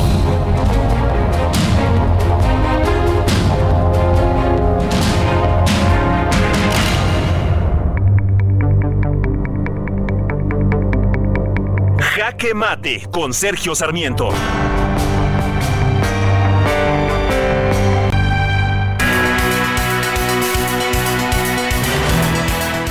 Verdad es que no tenemos por qué inventar el hilo negro. Si una nación quiere prosperar, si una nación quiere dar un mejor nivel de vida a sus habitantes, necesita inversión, inversión productiva que genere empleos, que genere producción. Esto es lo que tiene que hacer México si realmente quiere optar por una opción en la que los pobres sean primero los pobres que son los que más pueden beneficiarse de un gran crecimiento económico. Y afortunadamente vemos que muchos inversionistas internacionales están apostando por México. Sorprende el caso de Amazon. Amazon Web Services es la parte de Amazon, no la de venta de productos de consumo, sino la, la parte que ofrece eh, servicios en la red, en servicios en la nube. Bueno, pues Amazon anunció un proyecto de 5 mil millones de dólares para construir centros de datos en el estado de Querétaro. Es una enorme inversión, para que tenga usted una idea, es mayor de la que Tesla ha planteado para Monterrey y que ha generado tantos aplausos y tanta atención internacional.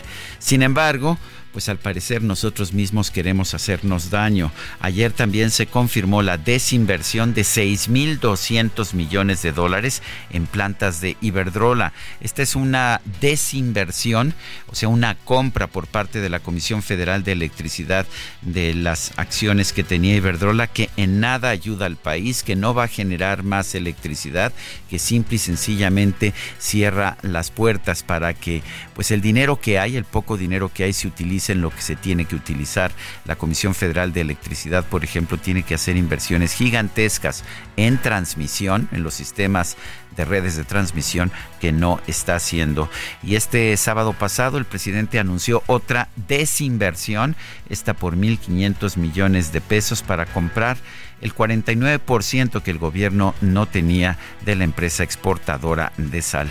Parecería que en México somos como los cangrejos, queremos ir para atrás. En lugar de estar buscando nuevas inversiones, estamos haciendo desinversiones y estamos obligando a los inversionistas a vender su parte y todo con el afán de que el presidente pueda decirse que es un nacionalizador, cuando ni siquiera está nacionalizando porque pues uh, por ejemplo en el caso de esa la empresa ya era uh, nacional y de hecho propiedad en 51% del Estado mexicano. Yo soy Sergio Sarmiento y lo invito a reflexionar.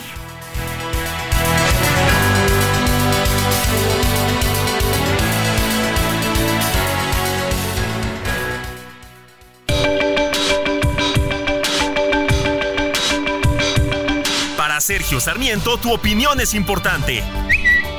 Escríbele a Twitter en arroba Sergio Sarmiento. Son las 8.35. Vamos, vamos con información. Amigos de Lealdo Radio, este 24 de febrero la planta de Mazda en Salamanca, Guanajuato, celebró sus primeros 10 años de éxito, donde el presidente de la firma en México, Miguel Barbeito, dijo que en este tiempo se han elaborado productos de calidad con la mano de obra de 5.000 empleados, orgullosamente mexicanos, que ya exportan a 36 lugares distintos alrededor del mundo. La proyección que tiene Mazda en México es, es muy ambiciosa, la compañía quiere seguir creciendo en el país.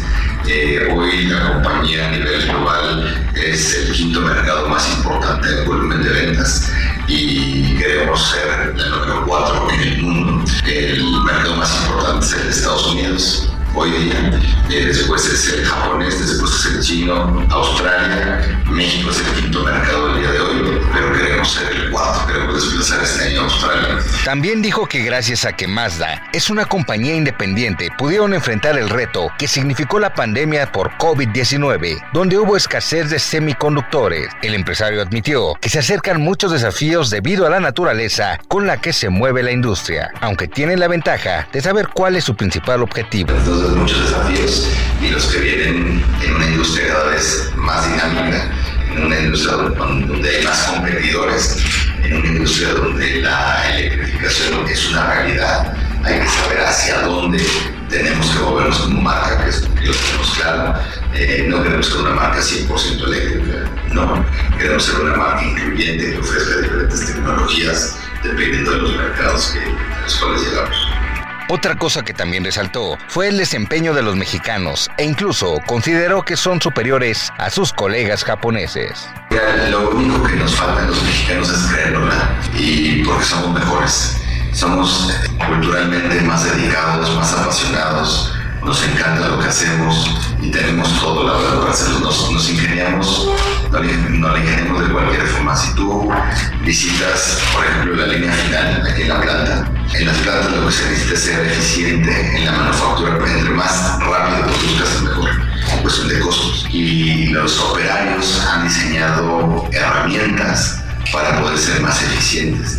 Si tú vas por la línea, han hecho desde robots así empíricos, por así decirlo, para que, para que se mueva la herramienta de un punto A a un punto B y sea más eficiente la producción. Eso en Japón no lo hace, ¿no? ¿Por qué? Porque el japonés es más como tiene que ser A, B, C, D. El mexicano se les ingenia para hacerlo. Continuamos en el Lealdo Radio.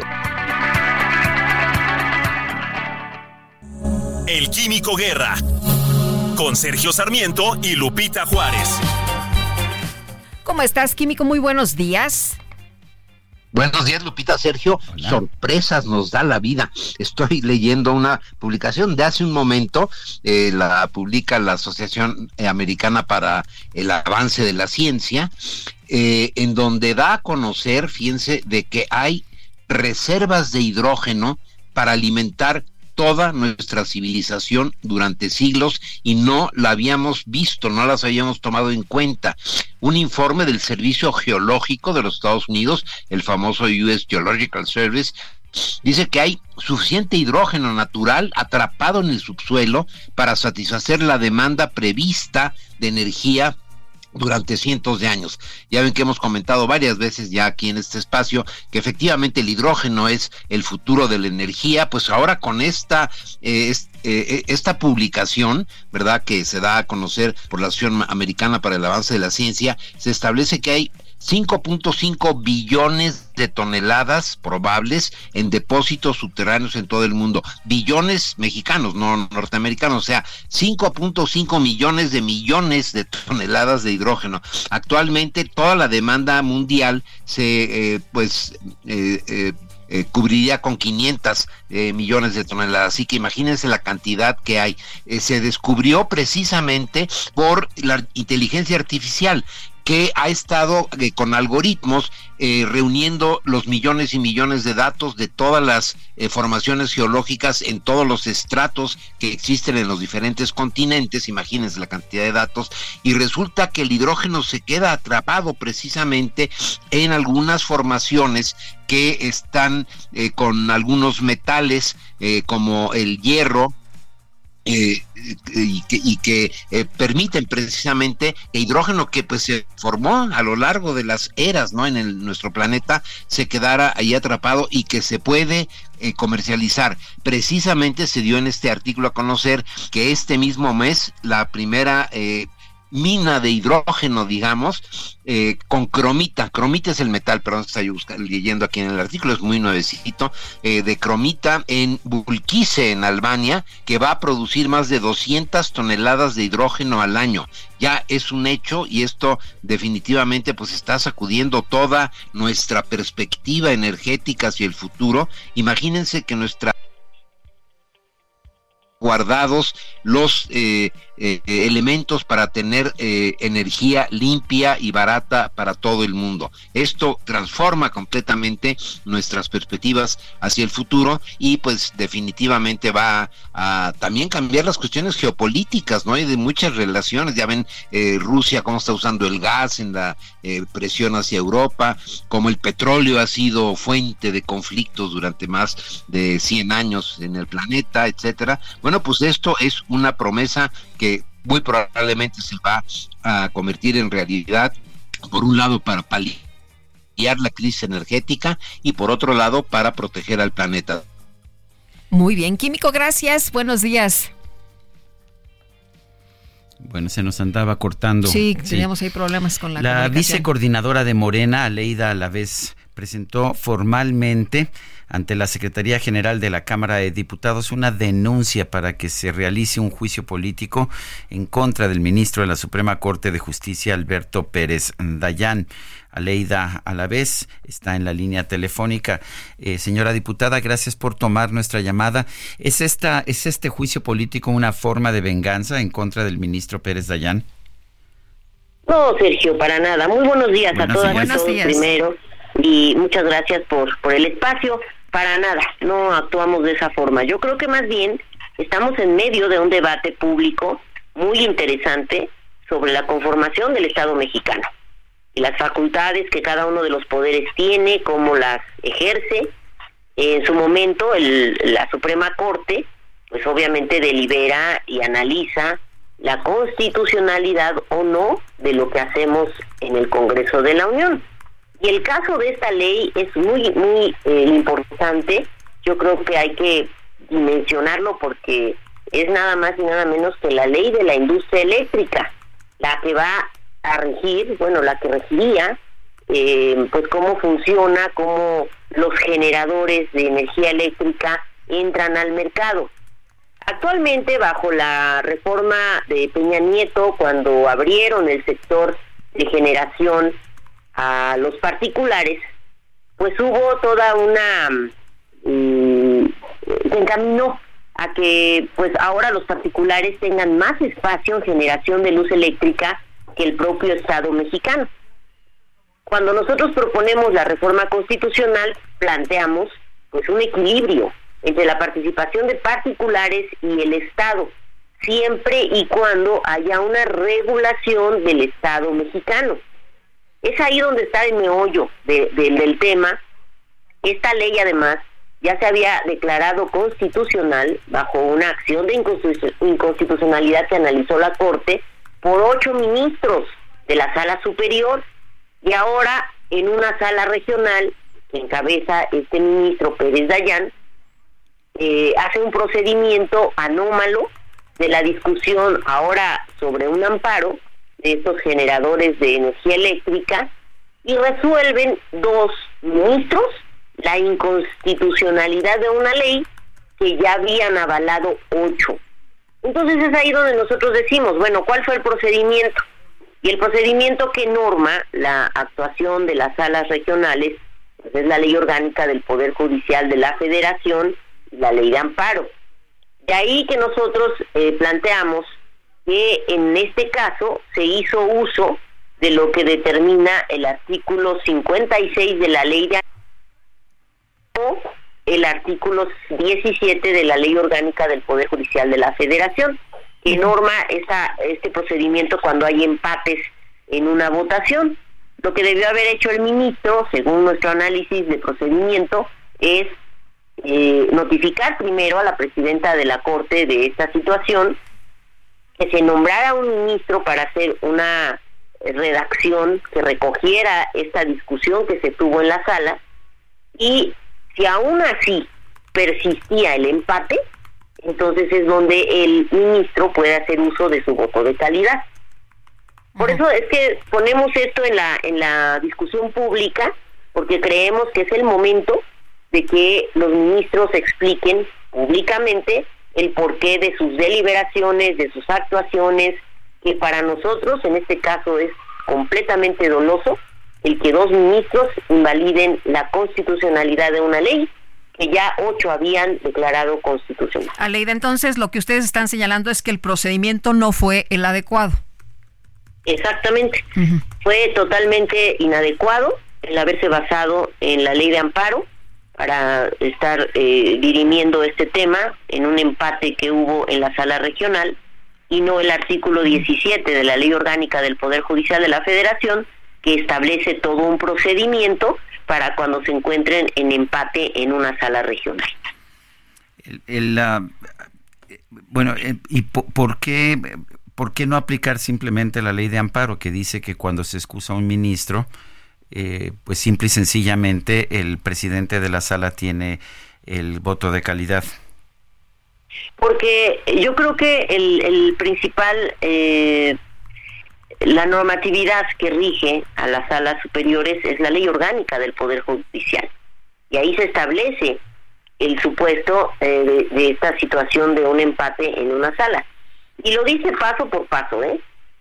Eh, en este caso, los pasos que señala el, 17 de la ley orgánica es que si cuando en una sala eh, se lleve a cabo una votación, quien eh, en un asunto que en donde no tuviera la mayoría quien presenta la, la ponencia, eh, como primer paso, quien presida lo turnará a un nuevo ministro o ministra para que formule un proyecto de resolución que tome en cuenta las exposiciones hechas durante las discusiones.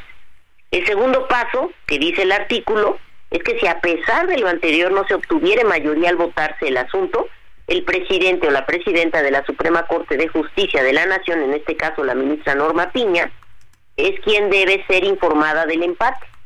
Y será quien nombre por turno a una o un integrante de otra sala para que asista a la sesión correspondiente únicamente con la finalidad de emitir su voto.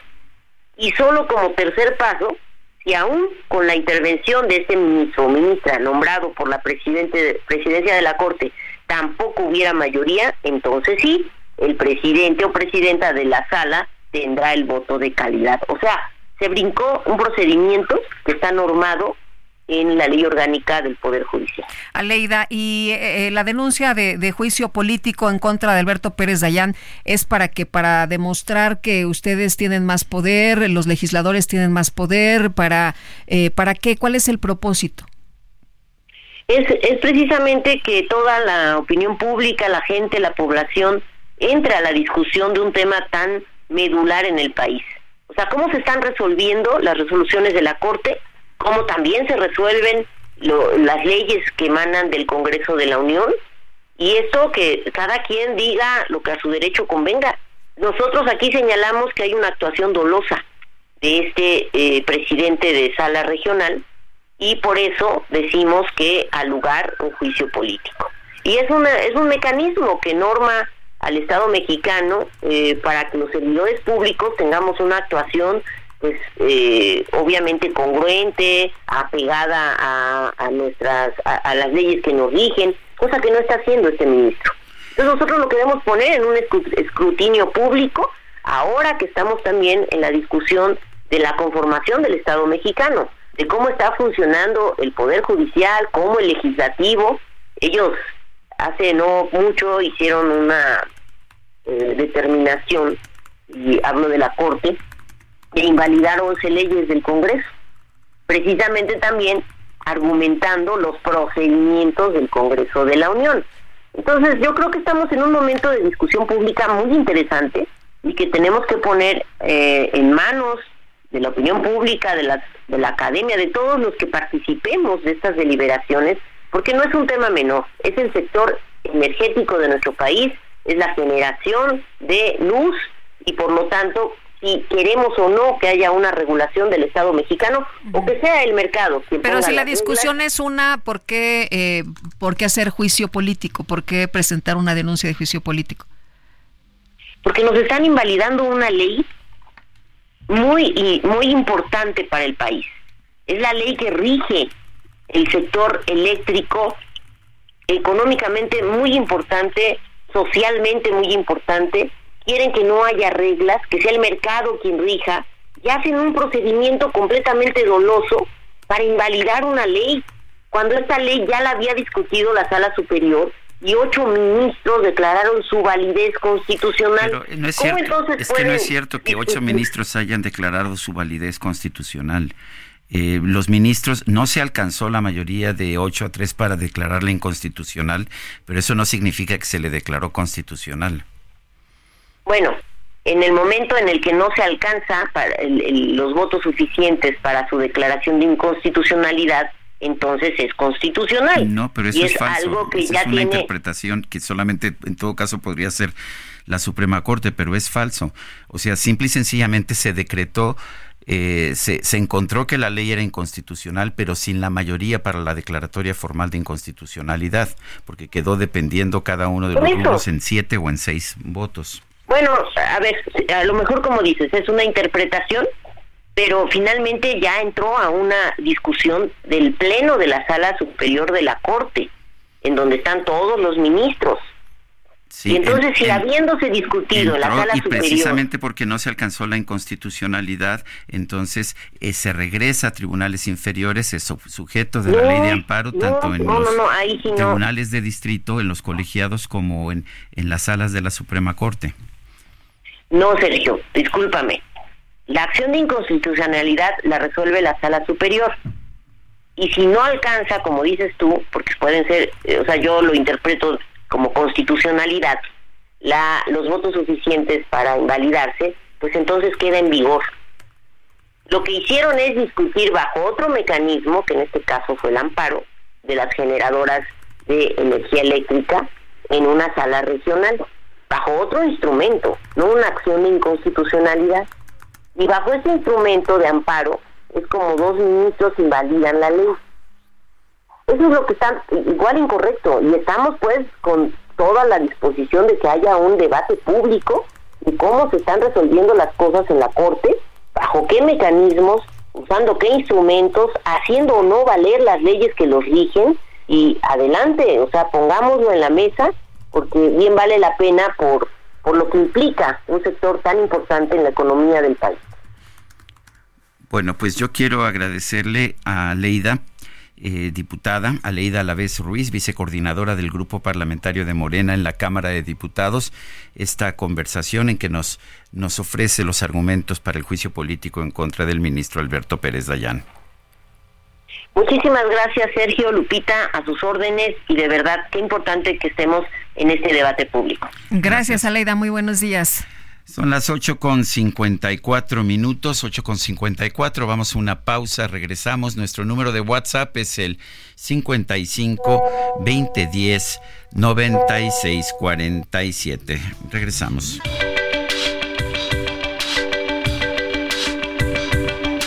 Sergio Sarmiento y Lupita Juárez quieren conocer tu opinión, tus comentarios o simplemente envía un saludo para ser más cálida esta mañana.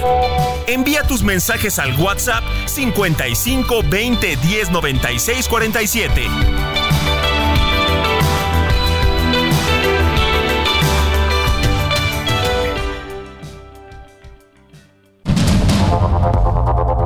Continuamos con Sergio Sarmiento y Lupita Juárez por el Heraldo Radio.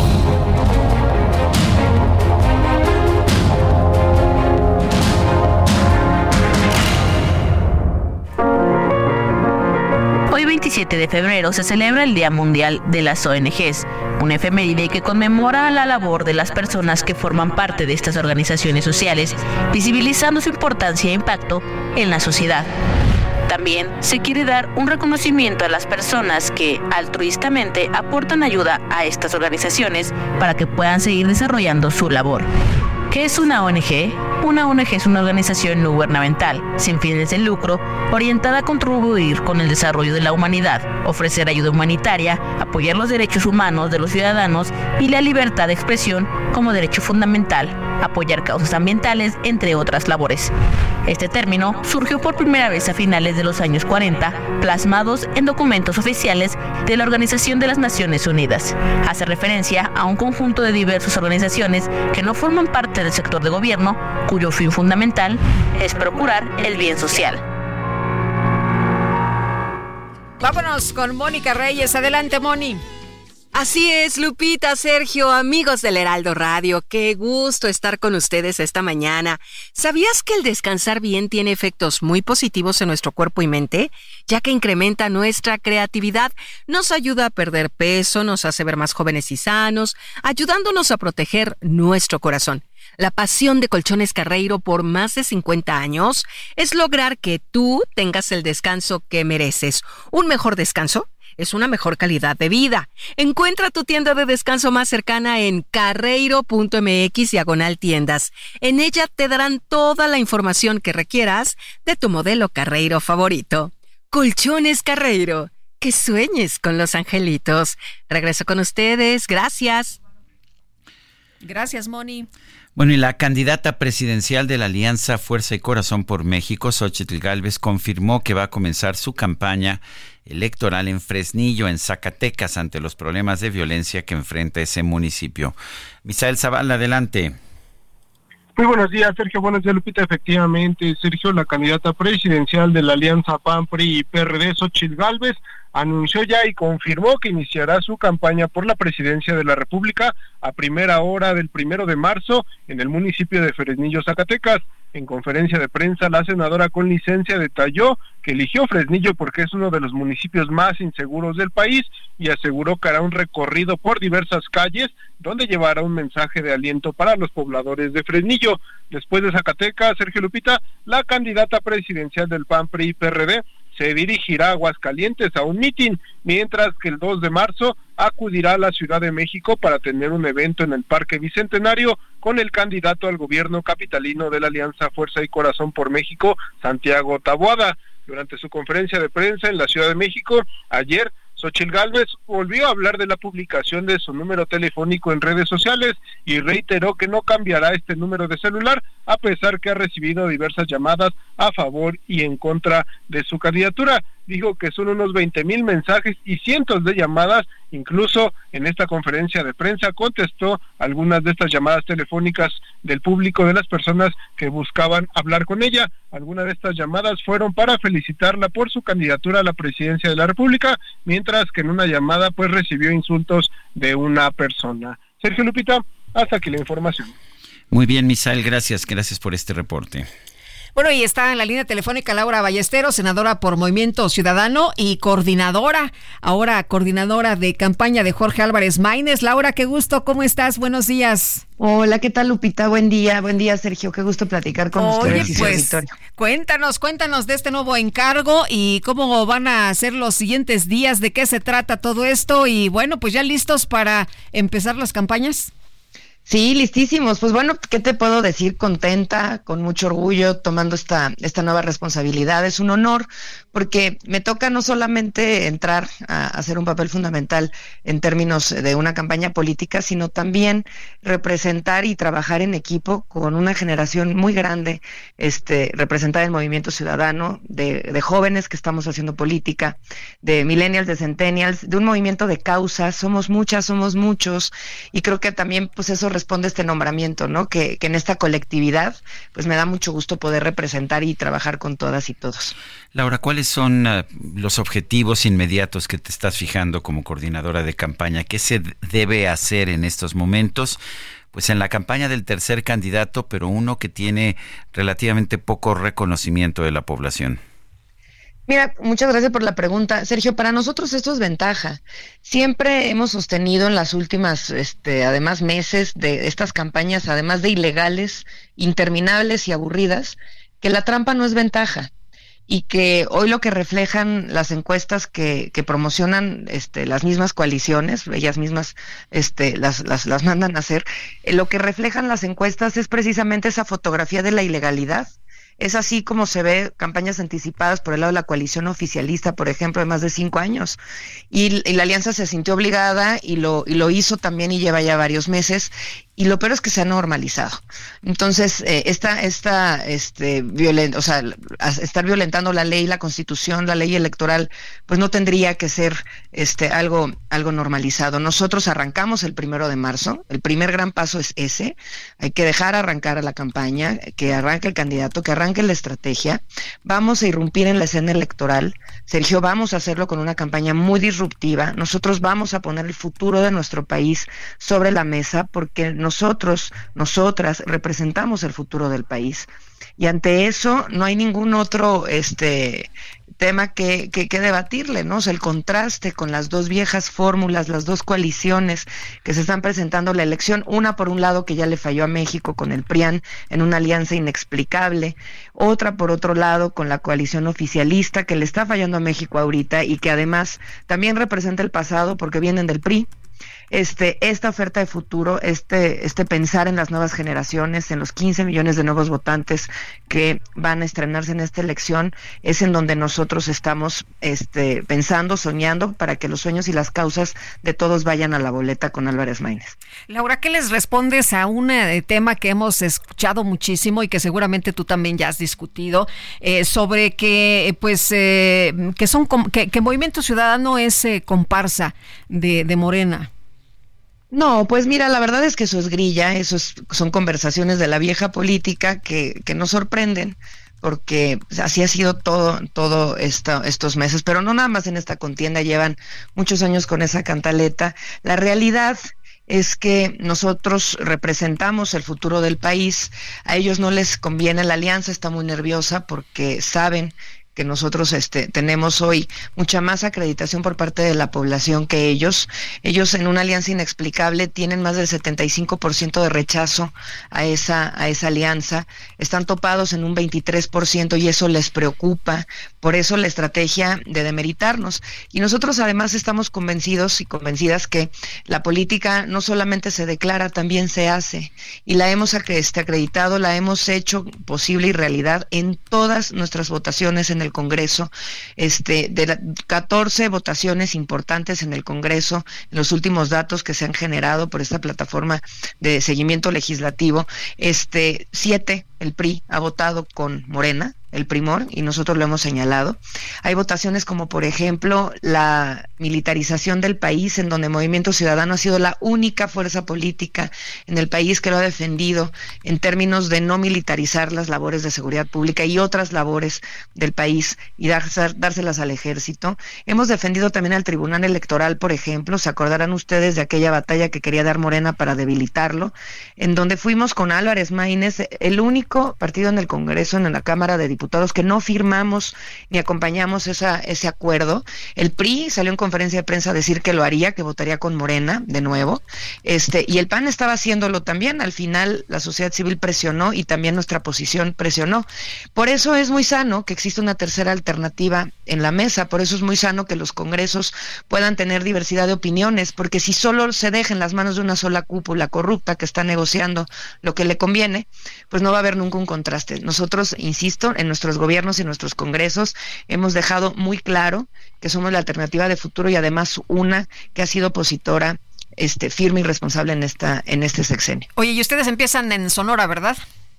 Sí, estamos todavía definiendo los últimos detalles y las pinceladas, puede haber por ahí una sorpresa también, pero sí estamos por arrancar en, en Sonora, este, en Magdalena de Quino, que es un lugar muy simbólico para todos, eh, obviamente con, todo el respeto, por supuesto, al padre de nuestro compañero Luis Donaldo Colosio Riojas, que es eh, oriundo de ahí, pero también eh, nuestro candidato al Senado, Pato, también es de Magdalena de Quino. Para nosotros es muy importante precisamente en esta alternativa de futuro, en esta tercera vía que queremos poner en la mesa, hacer muy claro el punto de la necesidad de que México tenga un México nuevo y Sonora este, hoy representada con la vieja política, desafortunadamente, debe de, tener esta opción también de, de, aspirar a ser un México nuevo. Muy bien, pues Laura, muchas gracias por platicar con nosotros esta mañana y bueno, pues vamos a estar muy atentos. Muchísimas gracias a ustedes, como siempre, un gusto platicar. Sigamos la conversación porque esto apenas empieza. Muy bien, gracias. Buenos días. Son las 9 de la mañana con 24 minutos. Le recuerdo nuestro número de WhatsApp. Mándenos mensajes al 55 2010 96 47. Nosotros vamos a una pausa. Regresamos un momento más.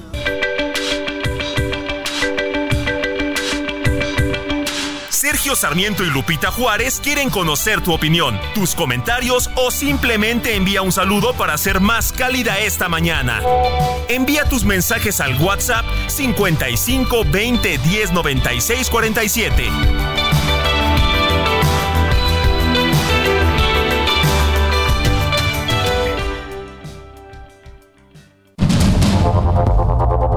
Continuamos con Sergio Sarmiento y Lupita Juárez por el Heraldo Radio.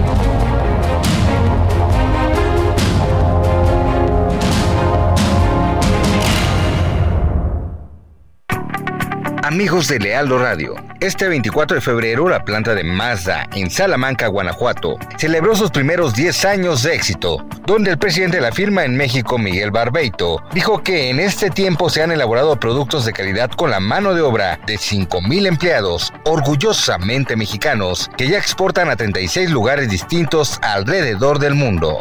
La proyección que tiene Mazda en México es, es muy ambiciosa, la compañía quiere seguir creciendo en el país eh, hoy la compañía a nivel global es el quinto mercado más importante en volumen de ventas y queremos ser la número cuatro en el mundo. El mercado más importante es el de Estados Unidos, hoy día, eh, después es el japonés, después es el chino, Australia, México es el quinto mercado el día de hoy, pero queremos ser el cuarto, queremos desplazar este año a Australia. También dijo que gracias a que Mazda es una compañía independiente, pudieron enfrentar el reto que significó la pandemia por COVID-19, donde hubo escasez de semiconductores. El empresario admitió que se acercan muchos desafíos debido a la naturaleza con la que se mueve la industria, aunque tiene la ventaja de saber cuál es su principal objetivo muchos desafíos y los que vienen en una industria cada vez más dinámica, en una industria donde hay más competidores, en una industria donde la electrificación es una realidad.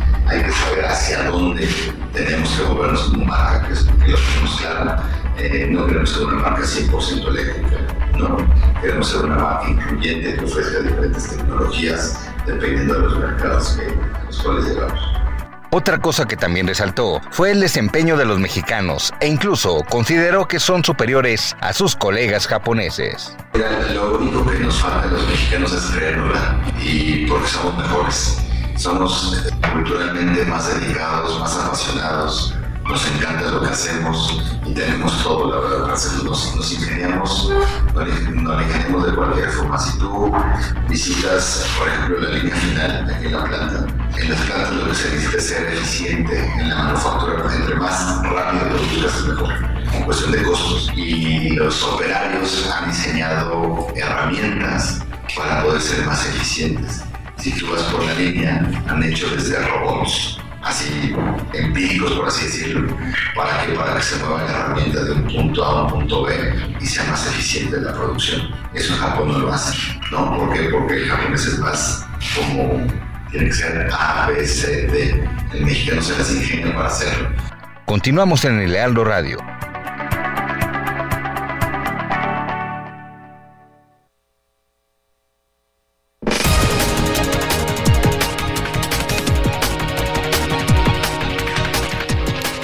Las 9 de la mañana con 33 minutos. Vamos a un resumen. El presidente López Obrador aseguró que la compra de 13 plantas de la empresa Iberdrola va a permitir que la Comisión Federal de Electricidad controle más del 50% de la generación de energía eléctrica del país. Son 13 plantas que se adquirieron, se compraron. Y esto va a significar que la Comisión Federal de Electricidad y el gobierno que es del pueblo, ya tenga más del 50% de la generación de energía eléctrica para que se siga abasteciendo a todos los usuarios, todos los consumidores de energía eléctrica barata, sin fines de lucro. Fue una compra de alrededor de 6 mil millones de dólares. Dijimos desde el principio que íbamos a rescatar a Pemex y a la Comisión Federal de Electricidad. A rescatar a Pemex y a la Comisión Federal de Electricidad, es lo que dice el presidente que prometió desde el principio. Bueno, y en este espacio, el gobernador de Querétaro, Mauricio Curi, consideró que la inversión de más de 5 mil millones de dólares anunciada por Amazon para su estado va a favorecer la llegada de más empresas. Uno sería en el Marqués, otro en Colonia, otro en Pedro Escobedo. Y esto nos dice que nos va a ayudar mucho en la llegada de nuevos de, nuevas empresas que van a estar al lado de estas empresas donde va a estar ahí la cadena de proveeduría. De verdad es una muy buena señal para Querétaro en un momento de relocalización de las empresas a nivel eh, internacional y creo que estamos sentados en oro, Sergio, y tenemos que seguir atrayendo esta gran inversión y Querétaro no se va a quedar atrás para seguir atrayendo eh, las inversiones para nuestro estado. Gobierno de Tamaulipas presentó un recurso de inconformidad ante la Conagua para exigir un informe sobre el envío de agua de la presa El Cuchillo hacia la presa La Boca en el estado de Nuevo León. El presidente de Venezuela, Nicolás Maduro, expresó su solidaridad a la familia del soldado estadounidense que se inmoló frente a la Embajada de Israel en Washington como protesta por la guerra en la franja de Gaza. El presidente de Francia, Emmanuel Macron, advirtió que no se debe descartar el envío de tropas de la Unión Europea a Ucrania a pesar de que aún no hay consenso entre los países del bloque. con 188 votos a favor y 6 en contra, el Parlamento de Hungría aprobó ratificar la solicitud de Suecia para unirse a la Organización del Tratado del Atlántico Norte, la OTAN. Través de X, la plataforma World of Statistics, dedicada a divulgar estadísticas y datos curiosos sobre diversos temas, retomó un ranking de la guía gastronómica Taste Atlas de 2023. Coloca al queso Oaxaca, sí, el quesillo, entre los cinco mejores quesos del mundo. Esta publicación provocó un gran debate en redes sociales ya que muchos internautas aseguran que el nombre real de este producto es quesillo, no Oaxaca Cheese como aparece en el ranking. Bueno, allá en Oaxaca le llaman quesillo, aquí en la Ciudad de México le llaman queso de Oaxaca y bueno, pues en el mundo le llaman Oaxaca Cheese.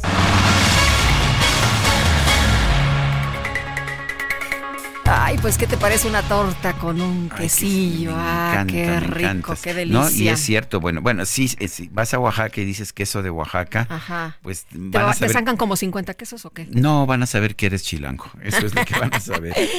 Ay, ay, ay. Oye, qué rica comida tienen por allá en Oaxaca, por cierto. Una vez nos tocó comer juntos por allá. Ah, Híjole, qué delicia. Bueno, mira, mejor vamos Vámonos con otras cosas importantes, mi querido Sergio. Bueno, perdón.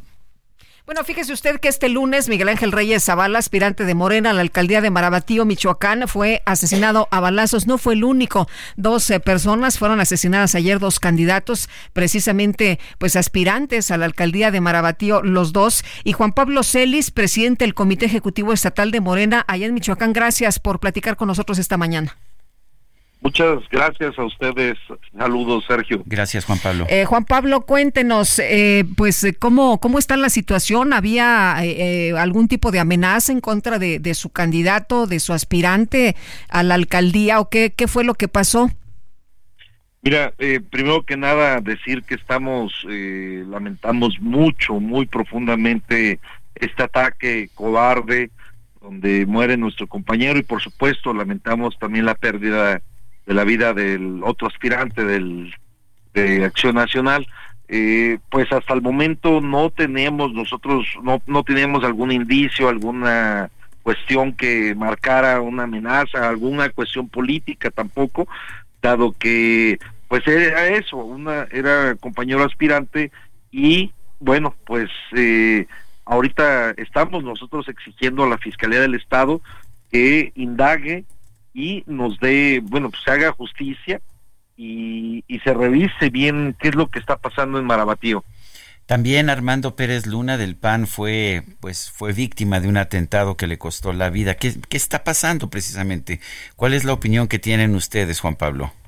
Bueno, pues mira, eh, nosotros para no hacer politiquería, como hemos visto algunas lamentables declaraciones también es eh, esperar a que la fiscalía determine los móviles, el móvil de esto Yo te puedo decir que en Michoacán se está, hemos sido convocados por el Poder Ejecutivo Estatal para llevar, estar presentes en mesas de seguridad, de gobernabilidad, y donde acuden los eh, actores políticos, los representantes de los partidos políticos, y bueno, todo en vía de llevar una jornada electoral en paz. Eh, puedo decirte que este hecho que mancha eh, a Marabatío, que hoy llena de luto también a la familia de Acción Nacional y de Morena, este te puedo decir que también se ha avanzado en el tema de seguridad aquí en Michoacán. Por más de que salgan estos lamentables hechos, te puedo decir que llevan van 22 meses donde el homicidio doloso va hacia la baja. Y bueno, por eso exigimos hoy que la Fiscalía del Estado pueda dar una pronta respuesta y que podamos conocer cuáles fueron los móviles de estos hechos lamentables. Oye, Juan Pablo, y, bueno, pues durísimo, ¿no? Ayer dos, dos aspirantes de, pues, eh, de, de, de, Marabatío que fueron asesinados, pero no han sido los únicos. En los últimos días hemos visto un montón de ataques. ¿Cómo ves tú la situación de los políticos en estos momentos? Eh, hay mucha preocupación. De hecho, incluso se ha mencionado que, pues, hay algunos que ya han pedido eh, protección. Bueno, en el caso de nosotros, yo te puedo decir dos cosas. Uno, eh, nosotros tenemos voluntarios eh, en Michoacán, bueno, pues lo sabemos, es un estado donde eh, se está trabajando, es un estado muy complicado, que lo dejaron en prácticamente abandonado, sin incluso no podía circular en muchas de las carreteras.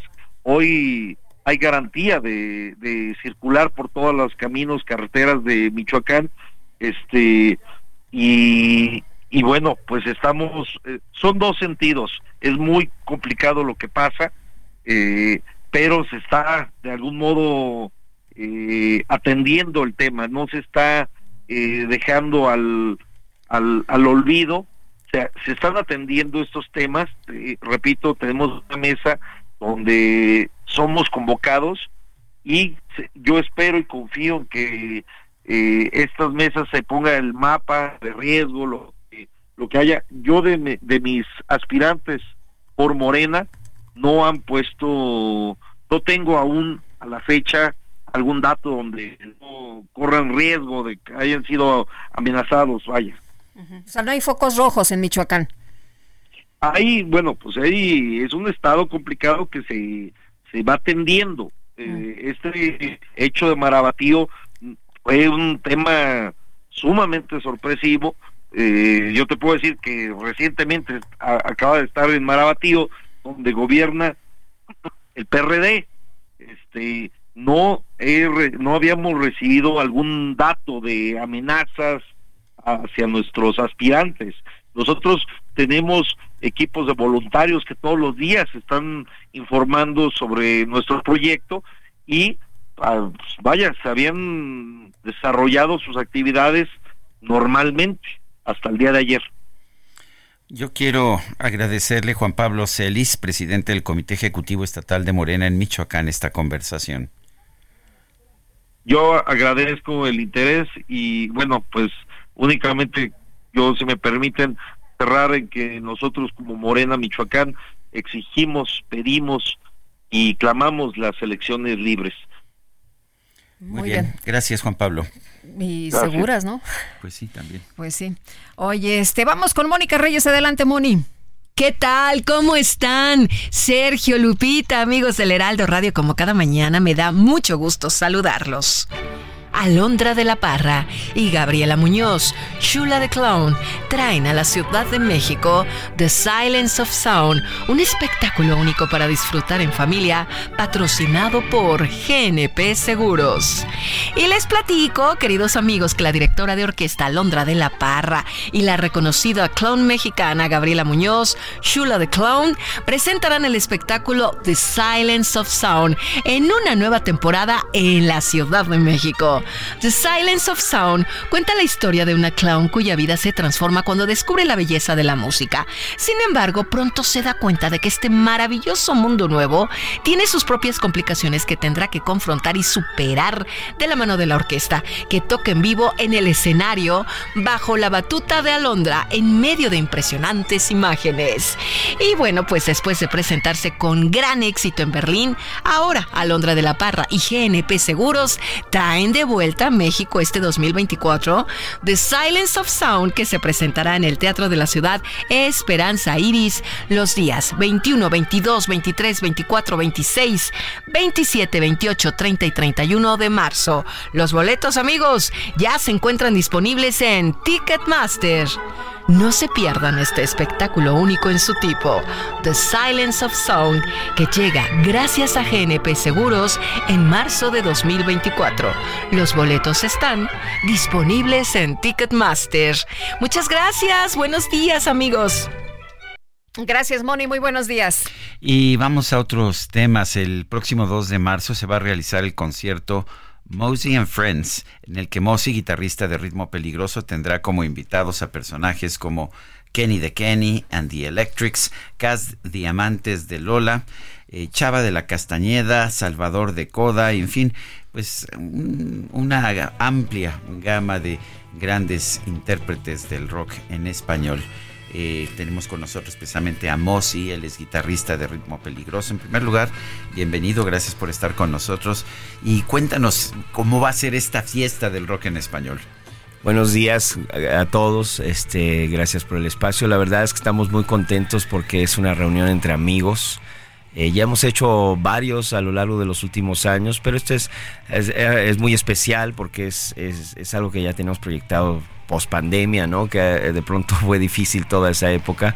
Y entonces nos vamos a reunir varios amigos para cotorrear, para, para tocar eh, canciones que nos gustan, no solo de nuestras bandas, mi banda es la anfitriona y este, vamos a hacer arreglos de los hits de las bandas de ellos, ¿no? De, mis invitados y también de, de, ritmo peligroso, de algunas canciones mías también como solista y vamos también a hacer canciones de artistas que nos gustan por el gusto nada más, valga la redundancia, gustos de puro ¿Como, ¿Como cuáles? Ok, les voy a decir las sorpresitas, ¿no?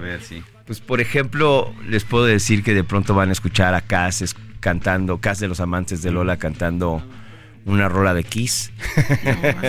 bien. O a Chava Drago cantando El triste de José José. Padrísimo. sí, o sea, hacemos cosas que nos divierten, que nos gustan, ¿no?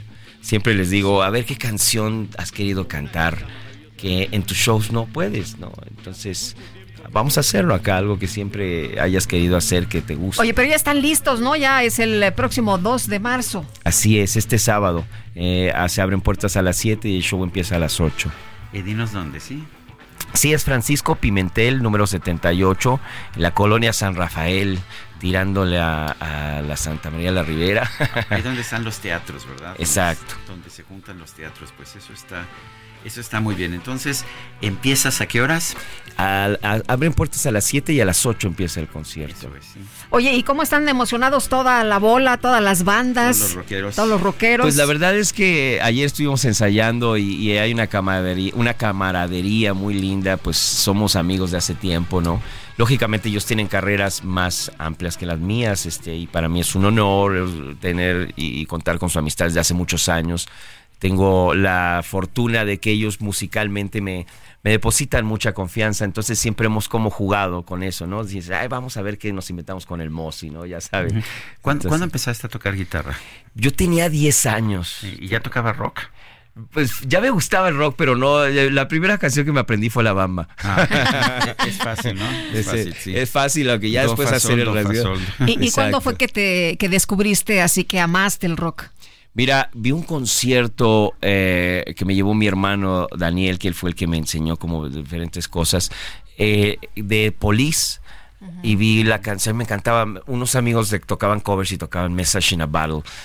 y entonces, pero nunca la había escuchado con el artista original. Yo tenía, estaba bien chamaco. Y cuando vi en el un Laserdisc, me acuerdo que había, ya estoy delatando mi edad, pero eh, por ahí se vio ese concierto en Laserdisc y vi Message in a Battle con Sting y mi vida cambió para siempre. Dije, yo quiero hacer eso, ¿no? O sea, musicalmente sentí una cosquilla en el corazón bien linda y de ahí decidí hacerlo. Y bueno, hay muchas emociones que han pasado a lo largo de mi vida, ¿no? Que, que de artistas y gente que he conocido que, que te hace como ir y pensar en cosas más, más grandes. La verdad es que la guitarra es un instrumento muy importante para mí, pero yo empecé cantando y componiendo antes de tocar la guitarra. Entonces, por ahí estoy eh, en mis últimos discos de solista me he enfocado más un poco en esa parte. Y con ritmo peligroso sí, pues ahí estoy en la guitarra. Acabamos de sacar un disco nuevo que produje yo, que se llama Pachanga Peligrosa. Lo presentamos en el Teatro de la Ciudad de noviembre del año pasado. Nos fue muy bien. Tuvimos grandes invitados como Cecilia Toussaint, el Sabo Romo,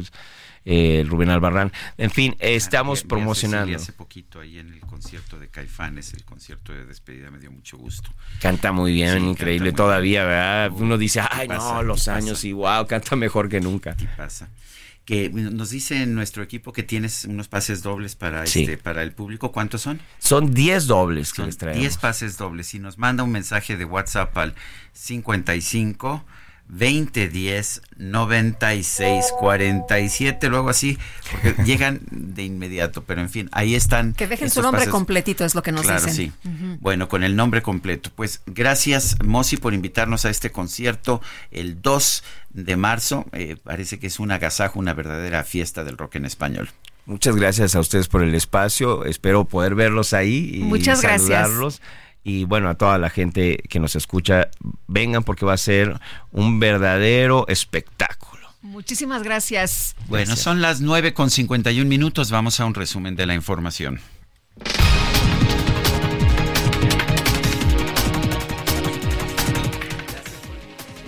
Esta mañana el presidente López Obrador agradeció a sus simpatizantes que protestaron en Estados Unidos frente a las oficinas del New York Times.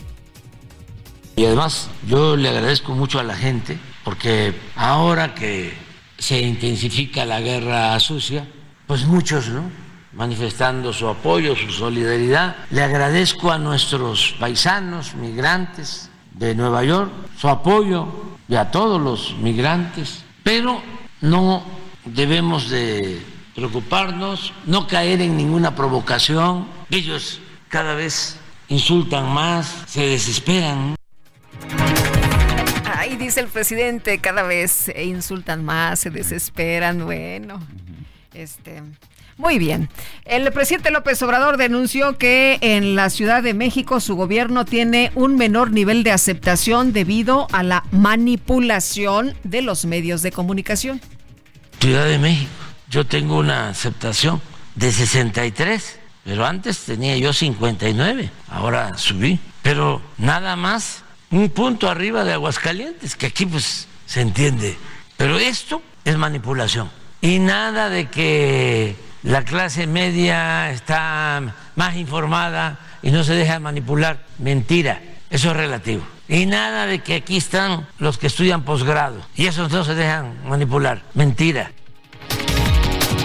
En este espacio, la vicecoordinadora de Morena en San Lázaro, Aleida Alavés, explicó que el juicio político promovido contra el ministro de la Suprema Corte, Alberto Pérez Dayán, se debe a que éste incurrió en una actuación dolosa. Es, es precisamente que toda la opinión pública, la gente, la población, entra a la discusión de un tema tan medular en el país. O sea, cómo se están resolviendo las resoluciones de la Corte, cómo también se resuelven las leyes que emanan del Congreso de la Unión, y esto que cada quien diga lo que a su derecho convenga. Nosotros aquí señalamos que hay una actuación dolosa de este eh, presidente de sala regional y por eso decimos que al lugar un juicio político vale la pena señalar, quizás no tenga el conocimiento jurídico, no es una sala regional, es una sala de la Suprema Corte. Las salas regionales están en el Tribunal Electoral del Poder Judicial de la Federación. No, en la Suprema Corte. Bueno, la portavoz del gobierno español, Pilar Alegría, se pronunció en contra de un eventual despliegue de tropas europeas en Ucrania, como lo planteó el presidente de Francia, Emmanuel Macron. Se nos acabó el tiempo, Guadalupe. Vámonos entonces, que lo pasen todos muy bien, disfruten este día y nos escuchamos mañana que ya será miércoles, ¿eh? ¿Qué tal? Será miércoles. Sí, casi casi ya, despidiendo, despidiendo este mes. Miércoles con sabor a jueves que Bueno, ya no hay boletos. Ya no hay boletos, sí, bueno, ya sabíamos que se iban a ir muy rápido. Nosotros nos escuchamos mañana, hasta entonces, gracias de todo corazón. Heraldo Media Group presentó Sergio Sarmiento y Lupita Juárez.